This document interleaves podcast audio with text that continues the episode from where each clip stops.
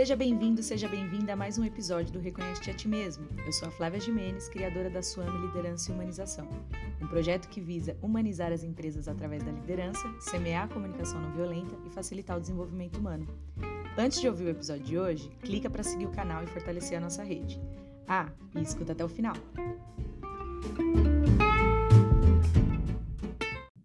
Começando mais um Reconhece-te a Ti Mesmo, hoje com a Dani. A gente estava aqui já trocando umas figurinhas em off. A Dani, a gente se conectou também na jornada do, do autoconhecimento, né? Nessa jornada de expansão. Ela, a gente se conheceu no IMAP, inclusive, Dani, a, a, nessa oportunidade que a gente está gravando, o próximo episódio é com Osmar, né? Que é o presidente do instituto onde, onde a gente se conheceu. Então, foi praticamente quem nos uniu. E a Dani, eu conheço ela do IMAP, ela também já está nesse caminho, então quero te agradecer muito. Aqui fora ela falou coisas que eu escuto sempre dos convidados aqui, de ai, que quando você me chamou, pensei, que será que eu vou contar lá? E aí a, a gente vai conhecer e ela vai se reconhecer aqui com a gente hoje. Dani, gratidão por você estar aqui. Tenho certeza que vai ser divertido, leve e que você vai descobrir que você tem muita história boa aí, menina. Vamos tirar todas essas histórias daí de dentro. Ai, Flá, obrigada. Estou assim lisonjeada porque te acompanho, né, nas redes, vejo o seu trabalho, super te admiro. E foi uma surpresa assim tão inesperada e ao mesmo tempo tão tão bacana que eu falei, eu fiquei me perguntando, né, nossa, o que que eu vou falar lá, né? Como que a pessoa, que que a pessoa quer escutar de mim? O que que eu tenho a dizer? Só que eu falei, só a oportunidade de bater um papo contigo, eu falei, gente, já vale a pena, seja lá o que ah, for que gostar. Então já está super valendo a pena. Então, assim, de verdade, muito, muito obrigada. E fiquei feliz de saber que a gente vai ter um episódio com o Osmar. Ah, ele é incrível assim, transformou minha vida. É, ele é maravilhoso. E, e, é sempre, eu falo, né, o campo, que a gente estava falando antes, assim, a, a vibração. Eu sou muito grata por vibrar numa frequência onde eu encontro pessoas como ele, como você, como essa galera que está vindo, né? Que a gente estava falando antes, gente que está querendo se melhorar, gente que está querendo expandir, gente que está se olhando e falando, pô, que, onde eu posso ser melhor? Eu quero curar minhas feridas, eu quero ser, eu quero chegar em alta potência, né? Então, que legal que a gente vibra nessa energia para poder se encontrar, que é aquele lance que a gente aprende lá no, no instituto mesmo, né? De você achar seu bando, de você achar a galera que fala essa língua, né? É quando a gente começa, não sei se você sentiu isso, mas quando a gente começa a trilhar, tem horas assim que parece que a gente está meio off, assim, cadê minha galera? Tipo, não estou me encontrando mais em lugar nenhum, cadê o povo que quer falar do que eu quero falar? E aí, de repente, parece que o bando começa a aparecer, né? Então é isso. Estamos aqui é, para isso, é para assim. trocar. É, para quem está ouvindo a gente a primeira vez, eu não costumo apresentar a convidada, exatamente porque o programa é um programa de reconhecimento, de autoconhecimento. Então, eu vou começar com a primeira pergunta, que já é para a gente já se conectar com a Dani e ela falar um pouquinho dela, que é quem você está hoje, né? Eu gosto de falar que a gente não é, porque senão a gente se limita. Quando a gente se dá uma condição é, fixa, permanente, a gente acaba se limitando, a gente tira tira a chance do, do movimento, a chance de, de mudar, de se transformar. Então, eu gosto de perguntar quem você está hoje. Olha, Flá, eu adoro essa, essa pergunta, né? Assim, eu nunca, eu nunca tinha olhado por essa perspectiva e pensando, né, como eu estou, né? Eu estou hoje trabalhando no regime CLT, né? Sou uma funcionária de uma empresa de cosméticos privada é, há 12 anos, inclusive, completei ah, recentemente. Tempo, tempo, né? É uma Legal. vida.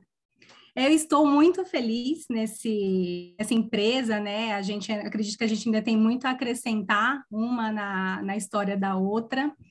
É, eu, eu estou, né? E eu eu me considero, né? Acho que eu vou demorar bastante nesse, nesse estado como uma facilitadora, né? Antes não, eu não fico olhando muito para essa coisa do cargo, né? Se eu for olhar para o cargo, eu estou como uma analista de projetos e processos, então eu trabalho assim com diversos projetos de diversas áreas, não tenho um, um projeto específico de um tema específico, sou muito generalista. Uhum. Eu estou estudando, inclusive, né, essa, essa parte de gerenciamento de projetos, de processos, eu me identifico, tenho muita facilidade nesse ramo, então, eu me considero como uma facilitadora de projetos, Legal. processos, melhoria contínua, métodos ágeis. Então, eu estou hoje trilhando esse caminho. Hum, eu adoro métodos ágeis.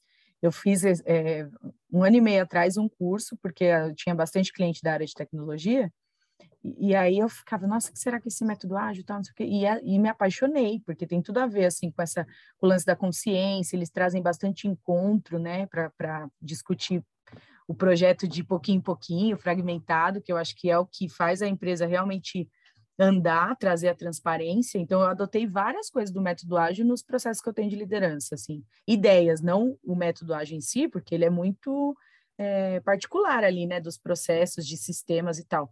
Mas essas ideias de troca, de reuniões rápidas, de encontros diários, das dailies e tudo mais, eu adotei um monte de coisa, coloco tudo, passo tudo para os meus clientes, aí eu falo, ó, é inspirado no método ágil e tal. E, a galera nunca nem ouviu falar, viu? É mais do, do você tem que estar tá dentro do mundo ali mesmo para conhecer, porque toda vez que eu apresento para um cliente, muitos clientes empreendedores, né, estão começando empresas agora e tal, não, nem sabe, nunca ouviram nem falar. E eu acho muito legal essa esse, esse método. Não, e eu tô achando super interessante, Flá, porque é algo que, como o próprio nome diz, né, métodos ágeis, é algo que você consegue errar rápido e consertar rápido. Consertar rápido, sim. Né? Não fica aquela morosidade, aquela coisa amarrada de processos, como era antigamente. Eu tô, assim, super curtindo. Era algo que eu também não conhecia. E olha que eu trabalho muito tempo com, com projetos e processos, assim, para mim é recente, então eu tô embarcando aí, ok, mais ou menos uns dois anos uhum. viajando um pouco pelas ferramentas que estão disponíveis, né? Tenho estudado bastante isso, mas assim, hoje eu adoro, né? Trabalho com isso, estou gostando bastante. E aí, falando desse estado profissional, é isso. Eu estou uma facilitadora de projetos e processos no ramo é, privado. Como, como pessoa, eu estou filha, moro com a minha mãe, eu sou tia, estou tia, estou irmã, estou madrinha, tenho muitos afilhados, eu tenho seis afilhados. Caraca, tudo afilhado? Tudo Gente, afilhado. Você sabe que eu falei uma vez? Eu sou madrinha de vários casamentos, mas para madrinha de filho ninguém me chama, gente. Acho que eu não tenho gabarito para isso. Como assim? Eu, eu, estrago vários filhos, viu, Flá?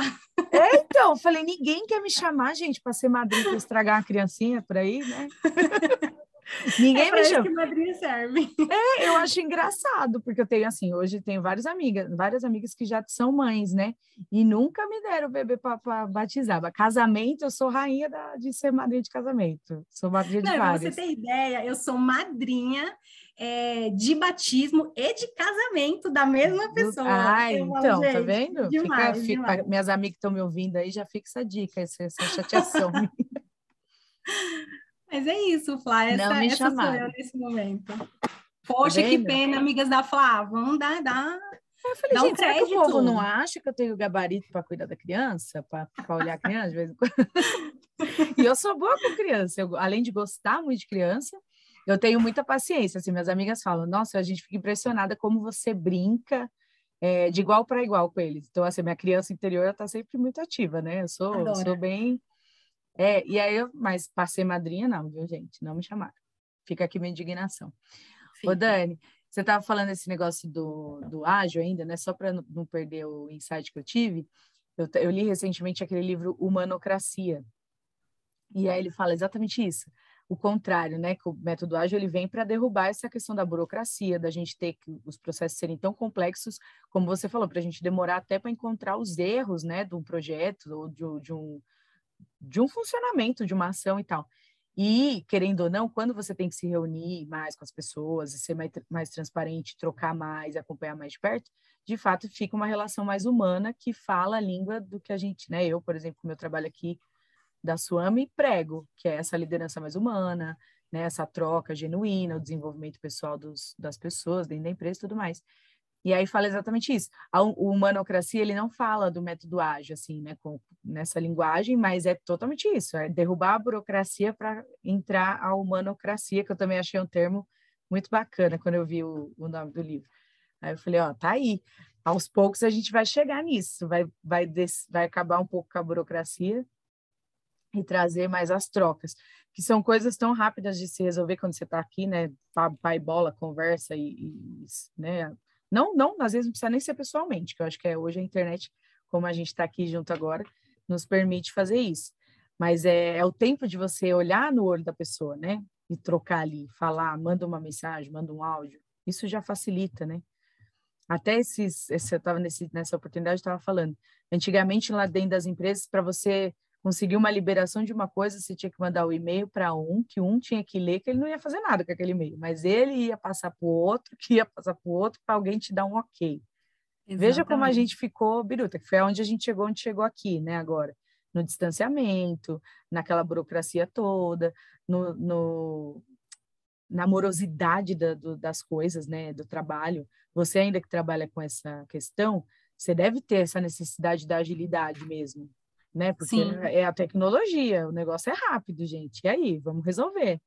Não dá e o mundo está muito rápido, né, Flá? Não dá mais tempo da gente ficar presa à morosidade, a, a, cargos, a, a, a, um de acordo. Precisa, né, dar mais fluidez, delegar as coisas, né? Sim. Porque gente capaz tem, só precisa saber, né, distribuir, delegar, né, da forma correta, é, deixar as pessoas, né, fazer lá o, o xadrez de pessoas, é, onde a pessoa consiga trabalhar né, no, no, ponto que ela tem mais forte, né? Não adianta você colocar as pessoas para trabalharem nos, na, nos cargos e lugares errados, né? Com temas não errados, mas que não é o forte da, da pessoa, Sim. né? E, e, é isso. Eu acho que, que eu, eu, gostei desse, desse do nome desse livro. Eu vou, vou pesquisar, gostei. Acho que tem um bom conteúdo aí. E, e falando de pessoas, tem uma, uma frase que a gente escuta bastante e, e, como eu tenho essa, essa, eu tinha, né, uma coisa muito muito forte de imposição, e isso eu aprendi muito depois do, do LT, e uma frase assim que ressoa para mim todos os dias em tudo, absolutamente tudo que eu vou fazer no meu trabalho é que tudo é feito de pessoas, né? Tudo é feito de pessoas. Você pode ter o melhor sistema, você pode estar é. na melhor empresa, você pode ter, sei lá, a melhor a melhor inteligência artificial, mas se você não tiver as pessoas nos lugares certos, jogando corretamente, juntos, né, nada flui, nada Sim. flui. Então, primeiro as pessoas, depois as coisas. Então, isso para mim assim ressoa muito. E métodos Show. ágeis não é, não é uma ferramenta, né? não é um sistema, é justamente isso, é organizar as pessoas nos lugares corretos com uma metodologia adequada. Muito uhum. simples, né? Sim. E isso é, vem, da, vem com a liderança de todo mundo também que está dentro de um sistema organizacional, né? Todo mundo aqui que também está ouvindo a gente, da gente também se colocar numa posição de eu tenho que ser líder aonde eu estou, né? Não líder dos outros, mas líder do, do que eu faço, líder de mim mesmo, líder dos meus sentimentos, das minhas ações, dos meus comportamentos. Quando todo mundo assume essa postura, acho que fica mais fácil, né? Fica mais ágil, vamos usar essa palavra, das coisas acontecerem. E, esse lance de você que você falou de, das pessoas no lugar certo, né? Explorando aquilo que elas realmente têm para expandir, não ficar tentando obrigar, se, ou às vezes se obrigar, né? a obra aí, está ouvindo a obra? Agora eu ouvi. Tá ah, tá estamos em obra, viu, gente, aqui do vizinho. E a pessoa se obrigar também a fazer aquilo que não, não, não faz, não fala a língua dela. E isso tem a ver com autoconhecimento, que aí eu lembro de uma história minha, eu trabalhava no banco, né? Antes de fazer a, a transição, antes de empreender, eu trabalhava no Bradesco. Trabalhava no jurídico do Bradesco. E quando eu fui para o último departamento onde eu fiquei, inconscientemente eu tinha uma noção do que não funcionava para mim, mas se eu tivesse realmente autoconhecimento, um nível bacana, né, como por exemplo o que eu tenho hoje, que ainda, claro, com certeza tem coisa para melhorar, mas naquela época, se eu tivesse um básico do que eu tenho hoje, eu saberia que ali eu ia adoecer. Mas sem saber, eu me coloquei também naquele lugar e fiquei ali fazendo um trabalho que não tinha nada a ver comigo, que era copiar e colar uma planilha. E aí eu falava, tanto que eu reclamava para minha mãe, falava, mãe, se eu levar a Marcela, lá que na época era minha, minha prima de, na época ela tinha um ano e meio, eu falava, se eu levar a Marcela, ela faz meu trabalho, que é só copiar e colar. Ela vai aprender, só a gente ensinar que ela aprende. Então não tinha que pensar. E aí eu sou, eu sou uma pessoa que eu eu preciso de um desafio, eu preciso que, que alguém me dê alguma coisa que eu não sei, eu preciso, vai, você, tem que falar, se vira, querida, você vai ter que achar essa solução. E aí eu caio num lugar onde isso não existe, batata, a, a curto prazo mesmo eu fiquei doente. E, e aí também eu lembro de outra frase que uma vez eu, eu ouvi de que quando a gente está no lugar que não é o nosso, tipo desalocado, que nem a Dani tem os recursos dela, tem as coisas. Você tem N coisas aí que, se a gente souber explorar, entra em alta performance e pum, é o, a explosão, que é o flow, né? O chamado flow. Se a pessoa não está num lugar onde o flow é ativado, o mundo inteiro está perdendo. Não é só a pessoa que está perdendo. Porque tem alguém desajustado. É, sabe, é igual um quebra-cabeça, onde tem uma peça no lugar errado, está atrapalhando o rolê da galera. Então, assim, todo Perfeito. mundo está perdendo. E dentro da empresa a gente tem que ter essa, essa noção, né? De olhar para cada um para entender se está todo mundo realmente, as pecinhas estão no lugar, fazendo o que elas têm para fazer e se sentindo feliz fazendo aquilo, se sentindo é, potencializada. Porque se tiver alguém fora, a empresa inteira está perdendo. Não é só aquela pessoa, ah, não é só, ai, tá. Igual eu ouvia no banco muito assim, de ah, não, essa pessoa deixa, deixa ali mesmo, não vamos mexer, não, não dá para contar muito, deixa assim.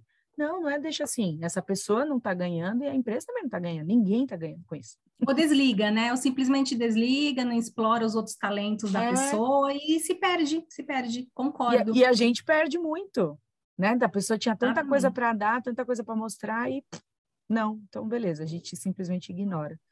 Então, Perfeito. isso precisa melhorar urgentemente, né? Assim, na visão das pessoas. Flá, e você sabe que você falou um negócio aí sobre, sobre autogestão, me veio uma coisa aqui agora. É, com esse modelo híbrido que a gente está vivendo, né? Te falei que é a primeira semana que a gente está experimentando e a pandemia uhum. acabou trazendo esse olhar diferenciado, né? Que a gente não precisa estar tá na empresa todos os dias da semana, não precisam ser reuniões longas, cansativas, presenciais, que a gente consegue dar conta no, no virtual. E aí agora, a gente experimentando, eu escuto escuto muitas pessoas perdidas, assim, falando: nossa, mas quem vai gerenciar que eu vou estar lá na empresa oito vezes por semana? Porque eu não bato mais ponto. Eu tenho que ficar falando para o meu chefe, mas é o chefe diz que não precisa, que eu tenho me, que me autogerenciar. Então as pessoas estão perdidas, porque é um modelo muito antigo que está caindo por terra e as pessoas não estão assim, tipo, eu sou líder de si, que eu adoro, inclusive, adoro esse, esse nome da sua empresa, líder de si é, as pessoas elas elas nossa mas agora eu que tenho que, que fazer minha autogestão ver o meu horário de trabalho porque a empresa não vai me vigiar meu gestor não vai me vigiar eu não vou bater um ponto eu falo cara como as pessoas estão sofrendo porque agora estão com uma, um, uma baita oportunidade na mão mas não estão sabendo lidar eu tô surfando essa onda, né? Eu tô super adorando isso é. tudo, é. mas eu tô vendo muita gente batendo cabeça. É impressionante. Triste, né? A pessoa não saber ser livre. Olha que triste triste, triste. E aí, assim, não, mas isso é papo, isso isso aqui, querida, isso aqui eu pego um tricô, eu vou horas, porque isso, para mim, isso tem muito a ver com o quê? Com a nossa cultura enraizada da, de como alguém tem que mandar na gente, a gente não está acostumado a pensar por si só. Não, alguém tem que mandar, ninguém vai mandar eu fazer. Por exemplo, eu, quando eu comecei a empreender, tinha muito esse problema apesar de ser uma, uma pessoa que gosta de, de autonomia, eu estava acostumada que as pessoas me cobravam, né, um resultado. Então, alguém falava o que eu tinha que fazer. Então, no começo aqui, eu mesma me cobrar, não me cobrava. Então, eu não sabia me gerenciar quando comecei a empreender. Não tinha ninguém para mandar. Eu falava, mas ninguém vai ver, mas eu fiz, então também não vou fazer. Sabe, umas coisas assim. Porque tá no seu inconsciente isso. E aí, você contando isso, eu falo, tá vendo? As, as pessoas, elas estão tão acostumadas a, ser, a serem prisioneiras que aí o dia que abre a gaiola e fala: "Não, pode voar, você está livre". Só volta, né? Volta para cá, volta para comer, volta para, né, como uma analogia do pássaro, vamos dizer assim. Uhum, tá uhum. aqui, ó, tá aqui, seu lugar de segurança é aqui, você pode voltar a hora que você quiser, mas você também pode voar livre. Ah, não, acho melhor eu ficar aqui. Não Exatamente. Essa é a pergunta livre, recorde. Muito, muito medo, né? As pessoas têm. É. É isso. E, e, a, e, as empresas também colocaram um pouco isso, né? Se a gente for caçar lá os modelos antigos lá da Revolução Industrial, que foi quando começou essa ideia de que a gente era trabalhava em linha de produção e a gente não era não era pago nem para pensar, não existia para pensar, era só para executar e tal. Daí eu costumo dizer que eu, eu até honro, né, todo todo esse caminho que foi o que trouxe a gente aqui, Verdade. mas também não faz mais nenhum sentido. Tipo, não dá mais, as pessoas estão doentes. Chegamos no momento Verdade. em que as pessoas estão doentes. Até isso é um sinal de doença onde a empresa me dá uma liberdade que eu sempre quis, porque todo mundo, antigamente, se perguntasse antes da pandemia que não existia essa opção, todo mundo falava, ah, queria eu hoje ficar em casa, trabalhar. Ou então de, olha, eu poderia fazer isso lá na minha casa, poderia estar lá. Um monte de gente verbalizava isso. Aí agora que tem, Não, mas espera aí, como é que vai funcionar isso? Ah, não, na minha casa não dá, gente. A minha casa não é feita para trabalhar. Então, quer dizer, agora que ainda vou usar a minha casa, então assim, leva para o outro lado todo distorcido da coisa, não tira o proveito do negócio. Exatamente. Não pega o benefício. Eu Exatamente. fico na dor, eu tenho que ficar na dor, de algum jeito eu tenho que vibrar nisso. E pegando Muito um gancho louco. disso, Flá, Oi, desculpa, amor. Não, pode falar. Não, e você começou a falar do, do, de, disso vem enraizado e vem da escola também, né? Esse modelo prussiano, Sim. um professor fala, todo mundo sentadinho, escutando. Então, assim, veio da escola, veio do, do, do, do modelo anterior de trabalho, de alguém mandando na gente, está tudo muito enraizado por todos os lados, né? Vem da, da criação dos nossos pais também, do Sim. tipo, ai, ah, não fala quando adulto está falando, quando é senhor, é senhora. Então, assim, isso para mim, no começo da pandemia, isso me batia muito. Nesses dois anos eu fui olhando né, o copo cheio, eu falei, gente, acho que a gente pode tirar proveito de tudo isso. E, e essa é a pergunta, assim, a gente fez um, um, momento de integração e a pergunta, assim, disparada, disparada, muitas perguntas recorde, e agora? Quem vai saber o que eu estou fazendo? E, e na minha cabeça a pergunta é, nossa, será que eles vão aumentar o benefício, né, para eu conseguir pagar a água, a luz da minha casa, ter uma boa internet? Eu já pensando Sim. como que eu poderia montar um escritório na minha casa, né, e me equipar e pensando de, de, forma estratégica, né? Como é que eu faço isso ficar melhor ainda para mim, né? Exatamente, exatamente. Não, sensacional. Você é... aí fica a dúvida, né? Tipo assim, se antes alguém tinha que te olhar por que, que agora? Porque, eu acho que essa é a pergunta que você tem que fazer nos treinamentos quando alguém fala isso. Mas por que antes, antigamente, alguém tinha que fiscalizar, senão você não faria? Se alguém não olhar, você não consegue é, fazer Boa. o que tem que ser feito? Onde está essa dificuldade? Por que, que alguém tem que te fiscalizar? Né? Olha, Fly, eu confesso, é, é, é, ótima essa pergunta, boa, mas é, agora você está falando, eu estou pensando, eu confesso que também eu estou sentindo um vazio, sabe? Do tipo, nossa. É, porque a gente está dentro da cultura, também está dentro da gente. Como eu te falei, no começo eu tinha um negócio, olha onde vai a loucura da, do, das crenças que a gente tem. Eu achava que, que eu, eu, eu não conseguia me ver, como eu fiquei mais de 11 anos acordando e pegando trem para ir para trabalhar, para estudar. O fato de eu trabalhar em casa no começo, eu não me sentia trabalhando. As pessoas perguntavam, eu falava, não, tô fazendo nada porque eu não, eu não tinha que sair de casa para ir para lugar nenhum. Eu, tipo, eu trabalhava em casa, então eu falava, não, estou desempregada. No começo era desempregada, depois eu fiquei meio confusa, porque eu, aí eu fiquei um tempão sem saber o que responder. Mas eu, na minha cabeça, faltava isso, faltava eu me arrumar, andar, pegar o trem, eu tinha que pegar o transporte público, eu não pegava. Aí eu fui trabalhando tudo isso aos poucos, me percebendo e chegando nessas conclusões. Olha Parece um cabeça. ritual zumbi, né? Isso. Muito doido. Muito e, doido. É, é, o que você falou, o nome é esse, ritual. Eu acho que a gente está tá, tá acostumado com rituais. Então, assim, tem é. alguém, e aí tem, tem que ter a figura da hierarquia, tem que ter alguém para quem eu me reporto, alguém para alguém que eu tenho que respeitar, que aí também vem o lance da criação, que você falou, né, do pai, da mãe. Então, eu, te, eu tenho que sair da minha casa, mas eu tenho que ir para outro lugar onde eu também devo satisfação para alguém né? E aí, se isso é muito enraizado, eu me caso e também crio isso dentro da minha relação, do meu casamento. É muito é louco. É isso, Mas é fica, isso, fica a dica para todo mundo se observar, né? Aí. O quanto você puder levar isso para dentro da empresa, é isso. E fazer essas, essas analogias, assim.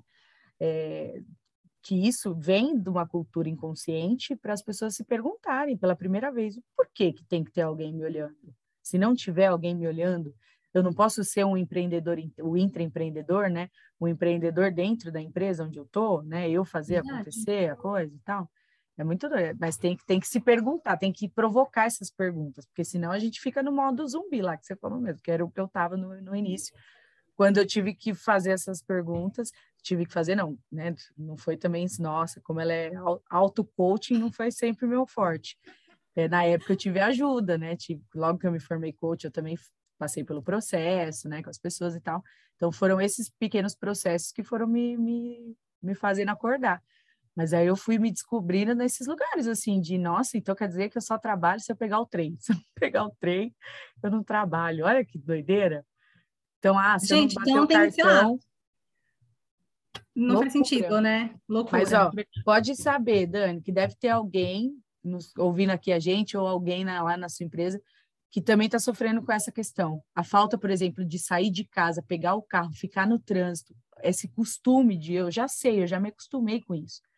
E aí, de repente, eu não tenho trânsito. É só eu acordar, pegar meu cafezinho lá na minha cozinha e sentar na minha mesa aqui da minha casa. E aí? Parece que o cérebro não chegou até a parte que já estou trabalhando. Pode ser que falte isso para a pessoa, pode ser que ela esteja tão no automático que aí quando você que trabalha com sistema, você entende isso. Quando falta um, um negocinho lá que não logou, você... Uh, e agora? Deu bug. Verdade. Não, verdade. Faz total sentido. Total. Doideira. E tem gente que também vai falar, ah, já que já voltou mesmo, eu vou todo dia, tal. É. E, e agora, agora eu lembrei, eu comentei com a minha mãe hoje, eu falei, nossa, agora a galera voltando, eu fico vendo as pessoas na empresa. Não sei, eu tô me sentindo meio com a consciência pesada de, de só ir dois dias. Mas aí minha mãe falou, ah, mas a empresa não abriu? Não é esse, exatamente esse, esse Sim. esse o modelo e você não estava super comemorando. Eu falei, ah, tá, verdade. E aí, né, com essa conversa toda aqui, tá vindo os insights, eu falei, cara, isso é total a, a o vazio que isso deixa, né, dessa mudança de, de ritual e Sim. misturado com medo, um receio, que não sei de onde vem isso e só pode ser dessa, dessa coisa coletiva enraizada, né? Sim, e esse lance, assim, eu, e, as, e tem que respeitar que tem pessoas que realmente vão preferir o presencial, porque, ou talvez em casa não tem uma estrutura como a que você tem, não consegue ver as oportunidades no tanto que você vê de ficar na sua casa, e tudo bem por isso, quem, quem tiver que, que ir, quem preferir, quem for produzir melhor indo lá, maravilha, pau no gato, vai, vai para a empresa. E outra coisa que eu, que, eu, que eu venho falando já há um tempo, tem até um, um episódio meu aqui de. Não de, do programa, né? Não do Reconhece, do, do, dos anteriores. Que eu venho falando isso desde quando começou a pandemia. Que só o home office não ia funcionar. E também ia levar a gente para doenças. Assim como o presencial levou, né? Para burnout e tudo mais. O, o, isolado também não ia funcionar. A longo prazo a gente enlouquecer, porque o ser humano foi feito para conviver. Ele ia entrar em estágios de depressão assim, autoestima baixa, enfim, ia virar um forfé. Então o híbrido vem com essa proposta de, ó, você também, aí vem de novo a autogestão. Você se conhecer a ponto de falar, sim, eu tenho capacidade de trabalhar no híbrido e aproveitar as oportunidades de trabalhar uns dias de casa e outros dias da empresa, ou não. Eu me conheço a ponto de que eu preciso estar na empresa todos os dias, então eu não vou optar pelo híbrido, eu vou presencial. As pessoas têm que se olhar e falar: quem sou eu nessa situação? O que vai servir para mim? Ah, vai servir isso? Eu vou para cá, então. Ah, para mim não serve isso, então eu vou para cá. Né? Aquele velho do eu me conheço, gente, eu me conheço, esse negócio funciona para melhor eu ir para lá. Então é isso. Não ficar tipo, ah, mas a Dani está indo dois dias, ah, então eu também vou só dois. Ah, o fulano tá indo todo dia, ah, então me sinto mal, então eu vou todo dia. Não, é o que serve para cada um. Cada um tem que olhar para si, né? Pensar quem sou eu nessa situação, né? A empresa, como sua mãe falou para você, a empresa abriu para essa opção. Já que eu tenho, posso escolher, né? Que é coisa também que o ser humano está pouco acostumado, escolhas. Exatamente, verdade, verdade. Né? Tá, tá acostumado de, ó, tem só isso daí, pega aí e vai. Quando Verdade, tem para escolher, a gente fica meio, o quê? Que, que, como assim? Que, não sei. Não, eu tô adorando você você falar isso, porque me, tá me vindo, assim, várias coisas. E uma da, da, das coisas que me veio aqui agora é uma frase que você foi do corporativo, você vai entender, né? Que a gente escutava muito isso, né? Ah, mas quem não é visto não é lembrado. Aí fica uma coisa assim, hum, se eu não estiver indo lá, né?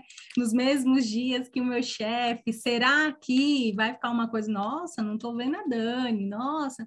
Eu acho que vem um pouco disso, sabe? Me veio isso aqui agora. É, mas isso nos, isso nos primórdios, né? Que hoje em dia você pode ser mais visto na internet do que presencialmente. Boa, verdade, verdade. Não é? E assim, nesse modelo, a empresa também tem que. Eu penso, né? É óbvio que na prática a gente sabe que não é tudo tão maravilhoso e tão lindo, mas eu penso que uma empresa que abre para essa opção do híbrido, ela também já tem que estar mais focada em resultados do que pessoas, né? Quantas vezes a pessoa levanta para o café, quantas vezes se ela faltou muito essa semana, se ela chega atrasada, se ela chega no horário. Esse tipo de métrica já não dá mais para ter. Então ele tem que olhar mais para o resultado. Quem está aparecendo nos resultados? Fulano, então aí, aí ok, é ali onde eu apareço. Porque se eu tenho a opção de trabalhar dois dias em casa, dois dias na empresa, quem que é, é, o que a pessoa questionou lá? Quem que vai olhar isso? E como é que olha isso? Se a pessoa está em casa, quantas vezes ela tomou café? quantas vezes ela, é. ela tá. Será que ela está respondendo esse e-mail lá do, da sala deitada no sofá ou do. Não dá para saber. e aquela ilusão né, que eu falava, quando surgiu essa ideia do home, eu falei, ai, gente, as pessoas são muito loucas. Vamos parar com essa hipocrisia que lá no eu mesmo, quando trabalhava no banco, eu, eu já tive a capacidade de chegar, bater meu cartão, enrolar o dia inteiro e ir embora sem fazer nada. Tem não, gente tem, que faz né? isso. Claro, não vamos negar, não vamos negar, tem. Tem gente que tem faz. Dia que você fala, cara, hoje eu vou só socializar, né? Como diz um amigo meu, hoje é isso, é... hoje eu vim só para trocar ideia. Projeto Abelha, né? Já ouviu falar no Projeto Abelha, que é só fazendo não. cera? É, isso aí. É isso. Não, e aí a pessoa, ai, eu imagina, você ficava oito horas na empresa. Vamos puxar então, né? Eu tenho uma ferramenta aqui que eu, que eu, que eu uso com os clientes que chama Caçadores de Ladrão de Tempo. Aí é um ladrãozinho assim segurando seu tempo. Então tá, então você fica aí. Eu, eu ponho cinco dias a pessoa para ela ficar preenchendo de hora em hora o que ela fez. Querida, a hora produtiva. Tem gente que vem com hora por três horas do dia produtiva, o restante é zero, tipo celular, cafezinho, bate-papo. Tem gente que vai trabalhar, eu, quando eu estava no corporativo, eu via muito isso. Gente que ia, ficava o dia inteiro no telefone, usava o telefone da empresa como pessoal e ficava. Então, assim, vamos se observar também, parar de ser hipócrita. Verdade. Sabe? Você não ficava lá na empresa produzindo as oito horas que, que você que, que você Verdade. batia seu cartão. Então, e a própria empresa também tem essa consciência que a pessoa está oito horas lá, mas ela não está as oito horas trabalhando. Se liga, né? Exatamente. E a gente passou um tempo, viu, Flá, olhando para essa questão de a gente chamava do programa de produtividade. E a gente tinha mesmo que ficar preenchendo a planilhinha tantas Aí. horas, tantos minutos eu fiz isso, tantos minutos eu fiz aquilo. Eu falo, gente, esse produtividade aqui, eu vou te falar, a gente dá uma, dá uma mentida aqui, né? Coloca umas histórias que a gente coloca, porque não é possível. É, não, quando não é, dá, quando é na empresa, mente, né? Eu não aplico isso em empresa, eu aplico isso em pessoa física. Porque na empresa. É. a conta não fecha. Mas eu acho que agora esse novo olhar de trabalhar sobre demanda, né? Ó, a demanda é essa daqui. Se tu vai fazer sábado e domingo e passar segunda até a sexta à toa, você tem esse projeto aqui, o seu prazo é esse. E eu me identifico com esse trabalho, porque tem horas que eu não sou produtiva. Tem horas que eu Sim. falo, não, agora eu não dou conta de nada, não quero nada. Imagina, vamos puxar, vai, vamos puxar a sardinha para a gente que a gente é mulher. A mulher tem fase, gente, tem lua, tem é. hormônio trabalhando. Tem, tem dia que a gente tá power, tem dia que a gente tá zero, né? Vou falar é de mulher porque é o que eu sou, mas eu acredito que os homens também tenham aí seus altos e baixos, enfim. Fora as outras coisas acontecendo na vida pessoal, que às vezes acontece uma chateação, então reflete diretamente no trabalho, você não consegue focar, você não consegue produzir. Então, assim, ilusão as pessoas acharem que, ah, não, todo dia é isso. É que nem eu falo, né, quando a gente vai falar tarefas fixas. Saiba que suas tarefas são fixas, mas não é todo dia que você faz ela igual. Tem dia que você vai super arrebentar e tem dia que você não vai fazer direito. Então, Exatamente. ainda que sejam tarefas fixas, fixas, elas também oscilam. E aí, só um insight que eu tive aqui, que você trouxe essa crença do quem não é visto não é lembrado, né? É, ficar essa, para quem está ouvindo a gente, como é que eu faço isso? Se você está trabalhando no híbrido agora, né, e, e ficar essa dúvida de, nossa, será que eu estou ficando para trás porque eu não estou indo lá direto, meu chefe não está me vendo, ou tem alguém que está indo todo dia, então pode ser que se sentir que isso está acontecendo, isso tem que ter, tem que ser falado, né? Tem que achar uma forma de se mostrar, mostrar seus resultados, ou pedir uma reunião um a um, ou falar para o chefe que está sentindo, tá sentindo em relação a isso, essa mudança, de ó, sinto que meus resultados não estão chegando, eu tenho feito, né? Eu tenho, mas eu, não, não, sinto que está sendo acompanhado. Tem que procurar esse caminho, é o caminho do diálogo, né? O caminho da conversa. Mas não se privar por conta disso. Então, quer dizer, eu não vou aproveitar os benefícios que, que o híbrido me traz é, para também ter a minha saúde, minha qualidade de vida e tal. Mas só com esse medo, se a empresa adota um sistema desse e ainda fica trabalhando em cima disso, de eu tenho que ver a cara da pessoa para lembrar que ela existe, então, essa empresa também está bagunçada demais. Então, vale a pena até pensar aí se realmente essa empresa está ressoando direito com o que você está buscando e com, com o que você está almejando, né? Que é essa qualidade de vida, trabalhar nesse sentido, trabalhar de forma leve, como você falou agora, entregar, não importa do dia que você trabalha, do horário que você trabalha, né? E isso que a gente está conversando no off agora, de acordar e só só o corpo só voltar, pra, a alma só voltar para o corpo depois do meio-dia, Aí, que ilusão. Vamos falar aqui agora, se alguém do banco estiver me ouvindo. Fui paga durante anos e a parte da manhã não trabalhava. Porque eu não produzo de manhã, gente. É isso. E é eu isso. ficava, tipo, dias até mais tarde, não porque, ah, ela fica até mais tarde porque ela quer aparecer, ela quer fazer horários. Não, eu ficava porque era a hora que eu tava, tipo, power, fazendo meu trabalho render. É, que eu tava fazendo o trabalho acontecer, entendeu? E naquela época, eu já tinha essa postura do chegar atrasada, né? Porque o funcionário, ele vai criando ali o, o seu, seu caminho, né? O seu... Ele vai, vai se ajeitando no espaço. Então, aí eu sempre fiz isso nos, nos meus trabalhos, quando eu trabalhava CLT. Eu, eu chegava atrasado, que não é uma coisa bonita de se assumir, obviamente, mas por conta disso, não tinha essa flexibilidade. E aí eu chegava atrasada, eu, o pessoal entrava às oito, eu entrava às nove, oito quarenta, nove horas. E aí, só que eu sempre saía mais tarde, nunca reclamei de sair mais tarde, sempre paguei minhas horas certinho, né? Nunca fiquei faltando, devendo horas. Mas era exatamente por isso, porque de manhã eu não vendia nada. Então, assim, eu chegava às nove, eu almoçava às onze. Das, das 9 às 11 eu não fazia absolutamente nada. Respondia acho que dois e-mails e batia um papo com a galera. Fazia o negócio da abelha, ela fazia a minha cera. Fazia o projeto cera. O projeto cera. E aí depois do almoço era pauleira. E assim, sempre, graças a Deus, eu sempre fui muito muito destacada por resultados assim, empresa. Não, sempre bati meta, nunca fiquei faltando nada, nunca fui chamada atenção por conta disso, nada. Sempre tive muita responsabilidade. Sempre fui até exemplo, ganhei prêmio, fui até premiada, viu? Para quem está ouvindo, a gente chegava atrasada, mas, mas rendia, né? Fazia minhas coisas acontecer. Mas faltou isso, você vê? Talvez se alguém lá tivesse visto isso em mim e falado, ó, oh, gente, a Flávia, ela produz de tal horário a tal horário, vamos mudar o horário dela. Eu não é precisaria isso. chegar atrasada, né? Aí fulano, pô, fulano à tarde, no, tem, tem funcionário que o expediente acaba às 5, 4h59, ele está no ponto aqui, ó, para embora. Exatamente essa galera, e assim, é o primeiro a chegar. Então, explora essa, esse pessoal de manhã. A galera que quer chegar cedo, que quer fazer as coisas rápido para ir embora mais cedo. É isso. Então, é, tem que perceber, né, também. A gente tem que ter esse olhar enquanto líder, enquanto você que tem uma posição, talvez, que dê para levar isso para a galera que está no alto, porque às vezes a galera do alto não enxerga, né? Não consegue chegar nesse, nesse olhar, né? Nesse, Verdade. Nessa visão. Tem que levar essas ideias, falar, gente, aqui o, o mundo está aí. É como a gente estava falando antes tem que colocar a galera para explorar potencial. Vamos parar de querer que a Dani faça planilha às 8 da manhã, que ela não vai fazer, gente. Ela não quer. Mas acho que a gente está com uma baita, uma baita abertura, viu, Flá, esse híbrido. Eu acho que, que trouxe isso e eu espero, assim, eu tenho uma baita confiança de que, de que funcione, né? Que a gente consiga fazer né, a sua autogestão, focar no seu autoconhecimento, ter essa abertura, né, de fala com, com os gestores, eu acho que essa é a oportunidade, já que, o, pelo menos, né, onde eu trabalho, a gente vai ter essa, esse poder de escolha, né, e depois um, esse retorno, que a gente ainda está chamando de projeto, né, esse uhum. retorno híbrido a gente está chamando de projeto. E a gente vai ter uma, uma hora lá de lições aprendidas, onde a gente vai falar, né, o que deu, o que não deu, o que, que a gente vai, vai fazer de melhor, mas eu tô assim bem bem confiante. E aí teve uma fala sua, só para não, não esquecer, né? Quando você falou, né? Vamos, vamos falar aqui para a galera é, sobre aproveitar né, essa questão do, do híbrido e essa questão também do ah, eu não estou trabalhando, de quem não é visto não, não é lembrado. Eu, eu me percebo assim, né, muito perto de pessoas que elas não sabem contar o que elas estão fazendo. Elas trabalham pra caramba, ralam muito, mas elas não sabem expor isso, né?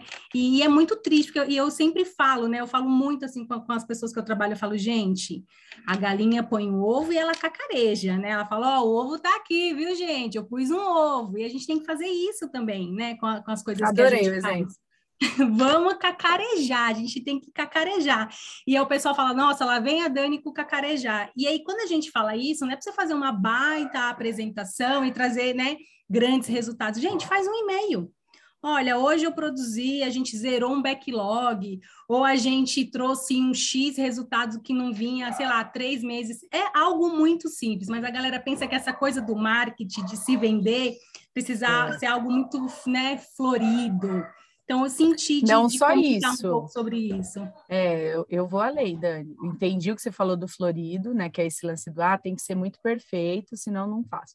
Mas também eu acho que existe essa raiz, mais uma vez, lá do, da nossa cultura, de não se mostrar.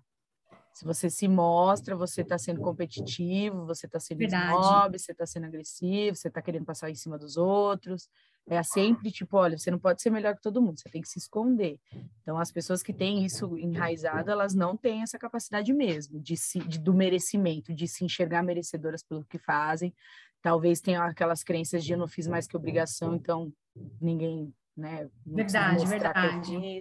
Então tem muita parecida, né? É, outras coisas envolvidas. Acaba olhando para as pessoas que fazem de nossa, olha lá, tem que mostrar que fez, entendeu? Porque não consegue fazer, então vai criticar quem faz. Mas eu concordo com você. Se você quer ser reconhecido, você tem que se mostrar. Tem, né? não tem jeito. Ninguém vai te achar. É não é? Ninguém vai ficar te caçando, viu? Tem alguém aqui com um resultado que não. Não, não vai. Não, você não tem vai. que se vender, é, é, é, o que você usou. A gente está se vendendo o tempo todo. Falava muito isso nos, nos, nos projetos, nos processos de life. Você se vende até para arrumar namorado. É, é verdade, verdade. Você está conhecendo alguém, está se vendendo ali.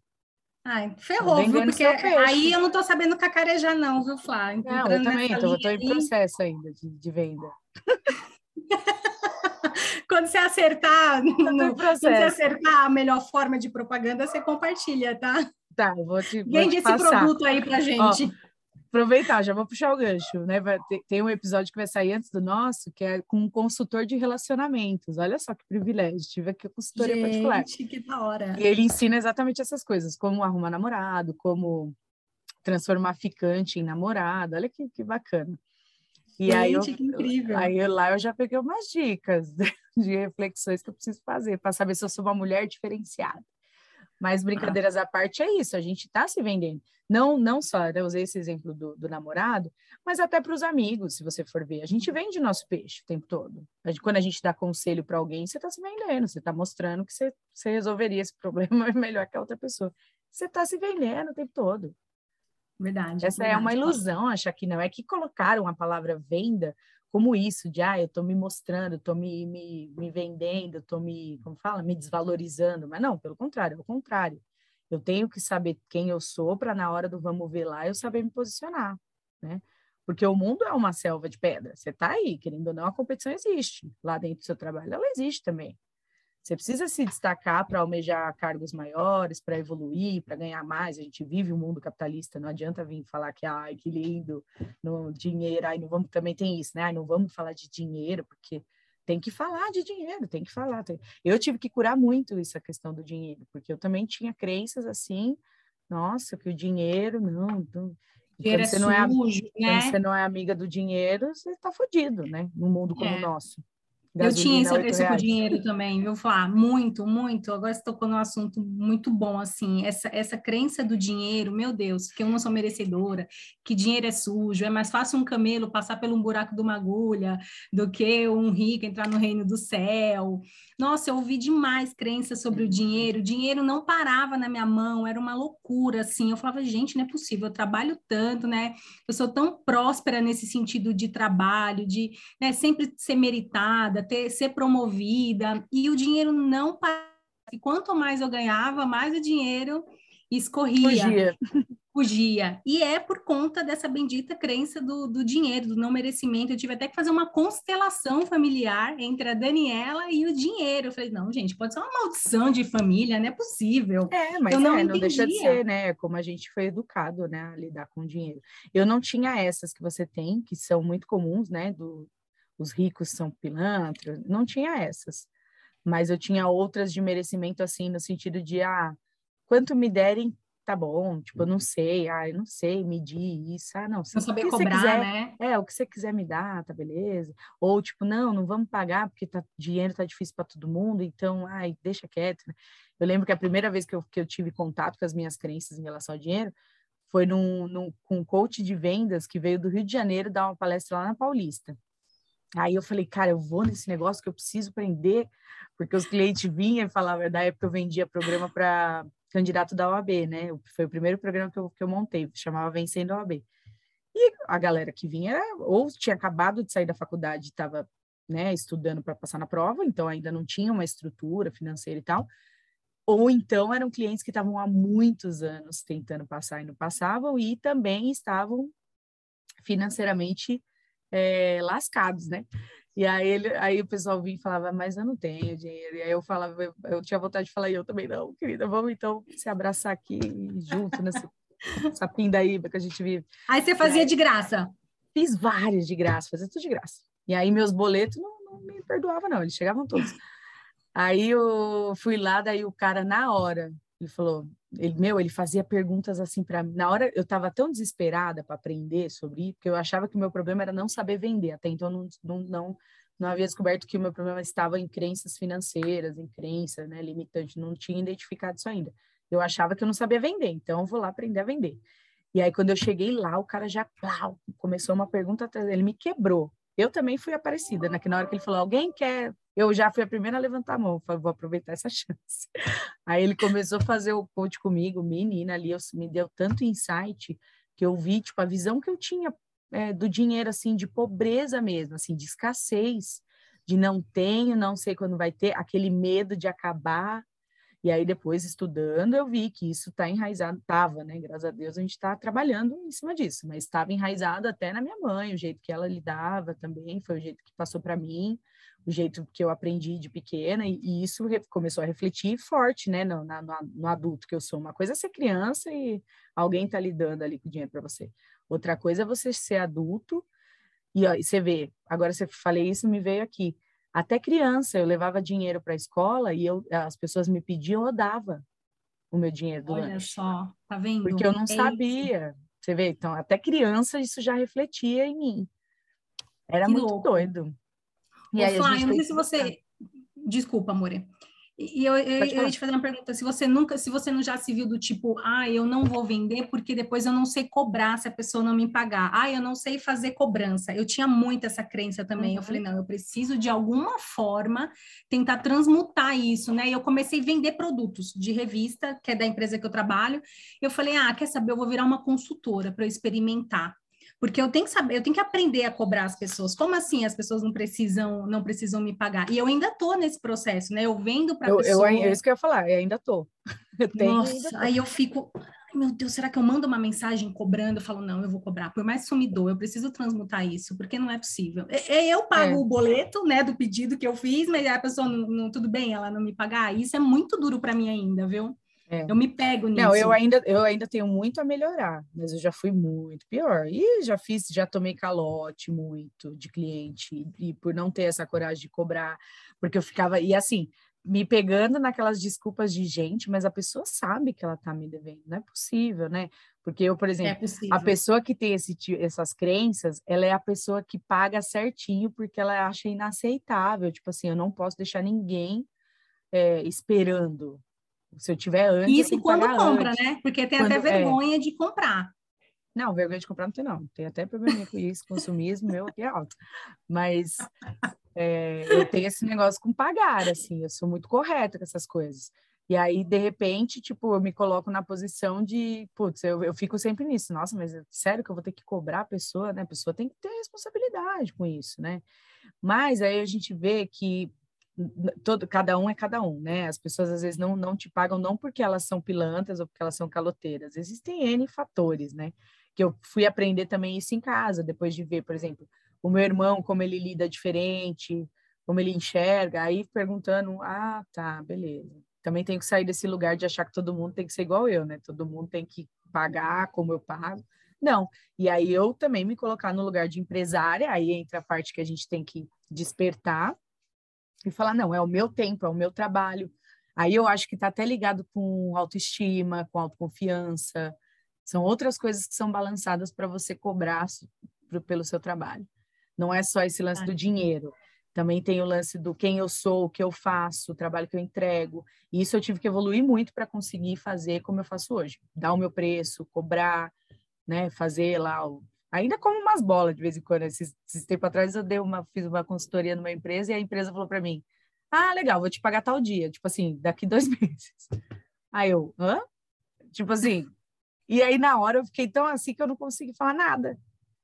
Eu, ah, tá bom, vai. Imagina, tá doida? Aí fiquei aqui. É, três... é business, né? É. Não é assim, né, gente? Não, e eu já tinha, quando, quando eu, eu ia receber, eu já tinha feito o trabalho, já ia ter terminado, já tinha ter entregue. Aí fiquei três dias aqui falando para minha mãe. Você acredita? Não, tô indignada. mas não fiz nada, mas não consegui me posicionar, ou seja, preciso aprender, preciso trabalhar em cima disso. Então, de pouquinho a gente vai vendo onde está aí as nossas dificuldades, nossas limitações. Mas aí esse lance eu já acho que puxa para esse outro lado, não só as crenças em relação a dinheiro, a merecimento, mas essas crenças de autoconfiança, de quem eu sou, o que, que eu faço, que aí, né, falamos, falamos, vou voltar no gancho do que você trouxe no início, da pessoa ter também consciência do que ela entregou o mês inteiro, para ela conseguir ir lá e falar, gente, ó, cacarejar, como você falou porque talvez nem ela tenha, nem, nem ela esteja se vendo produzindo. Verdade. Ela verdade. acha que ela está lá só fazendo e, tipo, entregando. Né? E às vezes o seu chefe também não está vendo, né, Flá? E não é nem por maldade, Sim. porque ele está lá atordoado com outras coisas. Então, né, bater um pouquinho na porta ali e falar, escuta, você viu, ó, em, no final do ano não tem aquela conversa, né, de metas e tal, você viu, ó, durante esse ano, nananana, o que era carteira assinada eu te entreguei, o que era o plus, que é o a mais, eu também te entreguei, né, então aqui, ó, nesse a mais, será que não vai rolar aí, né, um reconhecimento Sim. e tudo mais? Dá uma, né, uma cutucada no cara também, porque às vezes, para ele, assim, né, time que tá ganhando é time que não se mexe. Veja bem, é, eu, né? não, bem eu não assim, penso né? assim, é, eu não penso Não, isso. eu também tem, aí é que tem que mexer mesmo, né? Sim. Vamos cutucar. Sim, sim. Eu é, penso é isso, isso, também. E aí, é. só voltando aqui no, no, no, dinheiro, uma coisa que você falou, ah, tem outras coisas por trás, né? Uma das coisas que eu percebi também, assim, é que eu honrava muito, muito a minha família, assim, eu não venho de, de família rica, né? Tem uma história muito, assim, de pobreza mesmo, de escassez, de passar fome, e eu honrava no sentido assim, nossa, porque eu, né, uma das primeiras pessoas da minha família a ter faculdade, por que, que eu vou me destacar muito deles, né? Por que, que eu vou me distanciar muito? Eu vou ter um carro, vou ter uma casa, coisa que, tipo, pessoas da minha família não conquistaram, porque são pessoas que trabalham muito, mas nunca tinha dinheiro. Uhum. E eu uhum. ficava honrando essa coisa, e eu tinha medo de não pertencer a eles por me distanciar, né? Nesse sentido financeiro. E eu sempre ficava, né? E aí eu, eu não sabia, eu descobri isso, né? Com, com terapia, com constelação, e, e é, não é só questão como você disse, né? Não é só uma coisa. Vai, vai puxar ali o fio vai. da minha. Nossa. E eu acho que ainda vou descobrir mais coisas, tá? Eu tô ainda vai. no processo. Nós vamos descobrir até o último suspiro, querido. É não isso. tem chance, é o que eu, eu falo sempre aqui, a, a, jornada é só a porta, só tem porta de entrada. Ah, não, tem, não acaba, não. não. Eu fico falando, não. gente, não vai, não vai acabar isso. Não gente, acaba, e tem vezes que fica num, num, numas fases de um chefão que você fala: caraca, como é que mata isso aqui? É, é. Não, não, não acaba. E assim, isso que você falou é interessante, você vê, né? É uma coisa linda, mas é uma coisa que bloqueia. Tipo, eu não quero destoar da minha família. E aí eu, eu caminho para um lado onde, tipo, é melhor eu ficar aqui do que trazer todo mundo para uma realidade a mais, né? Pois é, é bem isso. É louco. Muito e isso louco. também vem, assim, né, do, de como a, a nossa família você escuta muito se falar, né, da, de ah, se a sua família for tóxica, tóxica, não se culpe por isso. Não estou falando que a sua família é tóxica, tá? obviamente.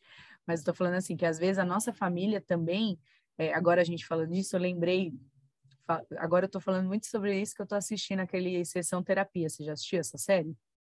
A do... A do, do Celton? Isso. Eu assisti a primeira temporada. É, eu, eu peguei agora recentemente a quinta. Eu não assisti bonitinho assim, né, seguidinho. Peguei aqui, tava fazendo nada, eu falei, ah, vou pôr isso aqui. E como são sessões avulsas, então, assim, você só... Se, se é, você, não, não tá, perde, né? É, se você não está assistindo a série, você não acompanha a história dele em si, né? Do personagem principal. Mas a, os clientes ali, você consegue entender as coisas. E aí, agora, a gente falando isso, eu lembrei de uma, de uma menina que está tratando lá questão de, de corpo, né? De aceitação, tal, de emagrecer e tudo mais. E aí chega um momento em que a família dela, a gente, né, no dentro ali da terapia, se descobre que a família dela coloca ela nesse lugar o tempo todo, que o pai dela obriga ela a comer para ela continuar naquele lugar ali, porque a família dela enxerga que a maneira de demonstrar carinho é, é pela comida. Então existem várias coisas envolvidas dentro da família que tem que buscar. É o que você falou, tem que mergulhar muito profundo. Tem coisa que não está na superfície, tem coisa que está lá atrás. E você só chega lá se você tiver bem afim de botar o cilindro nas costas e mergulhar, senão também você não vai. Ah, eu confesso para você que tem dias que eu falo, ai não, não vou mexer com isso agora não. Não dá, é, não. não... Com certeza. Não vou mexer com isso agora. Tem tempos e tempos. Aí tem tempos dia que eu falo assim, tempos. assim ai, agora eu quero curar isso. Eu tô, eu tô lembrando disso porque aconteceu justamente essa semana, assim, tinha uma determinada situação que eu vim, veio me arrastando, eu falei, ai, não quero curar isso agora, não. Ai, não, não vou mexer nisso agora. Quando vou foi segunda-feira... Eu falei, também, tô nem aí. É isso, não, não tô vendo. Foi segunda-feira, eu falei, quer saber? É hoje. Hoje eu tomei a decisão, eu vou, eu vou iniciar o processo de cura hoje dessa situação, mas é doloroso, viu? É doloroso é. demais. Tá tudo é doloroso, também. mas também pense que, que, tudo bem você olhar também para uma sombra sua e falar: não, não é o momento, não, não me sinto preparada para encarar esse quartinho escuro agora. Vou deixar fechado é aqui. Quando eu tiver estrutura para isso, quando eu tiver afim, eu vou e, e, eu sei que eu vou enfrentar. Tem vezes que eu, eu consigo ver isso em mim também. Tem, tem, tem coisas que aparecem na luz, que vem, se mostra, e você fala: caraca, volta aqui, volta aqui. Não vai ser agora. Tudo bem, já, já entendi. Obrigada, mas não é agora não vai ser agora, né? Como a gente está falando lá, né, em off, antes da gente entrar.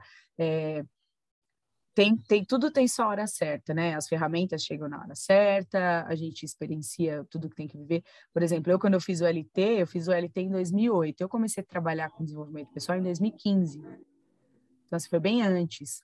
E aí, antes, antes da LT, eu já tinha passado por outros processos, né? Já como já tinha feito coaching, já tinha curado outras coisas. Quando eu cheguei na LT, eu já estava nesse momento de trabalhar coisas mais íntimas, mais profundas, né? Eu tive que vir vindo num processo, até que eu cheguei num ponto onde eu estava que nem cachorro correndo atrás do rabo, tipo, já fazendo exatamente isso que a gente falou agora, já tinha visto coisas que eu tinha que melhorar, que eu tinha que mudar, eu tinha consciência, aquela consciência chata de até você chegar em casa e falar: caraca, de novo eu tô nisso, não acredito. Eu já sei para onde eu tenho que ir, mas eu pego o carro todo dia e vou sentido contrário, sabe assim? É, sei. Eu sei onde é que eu tenho que chegar, mas eu pego o carro e vou, vou para outra estrada.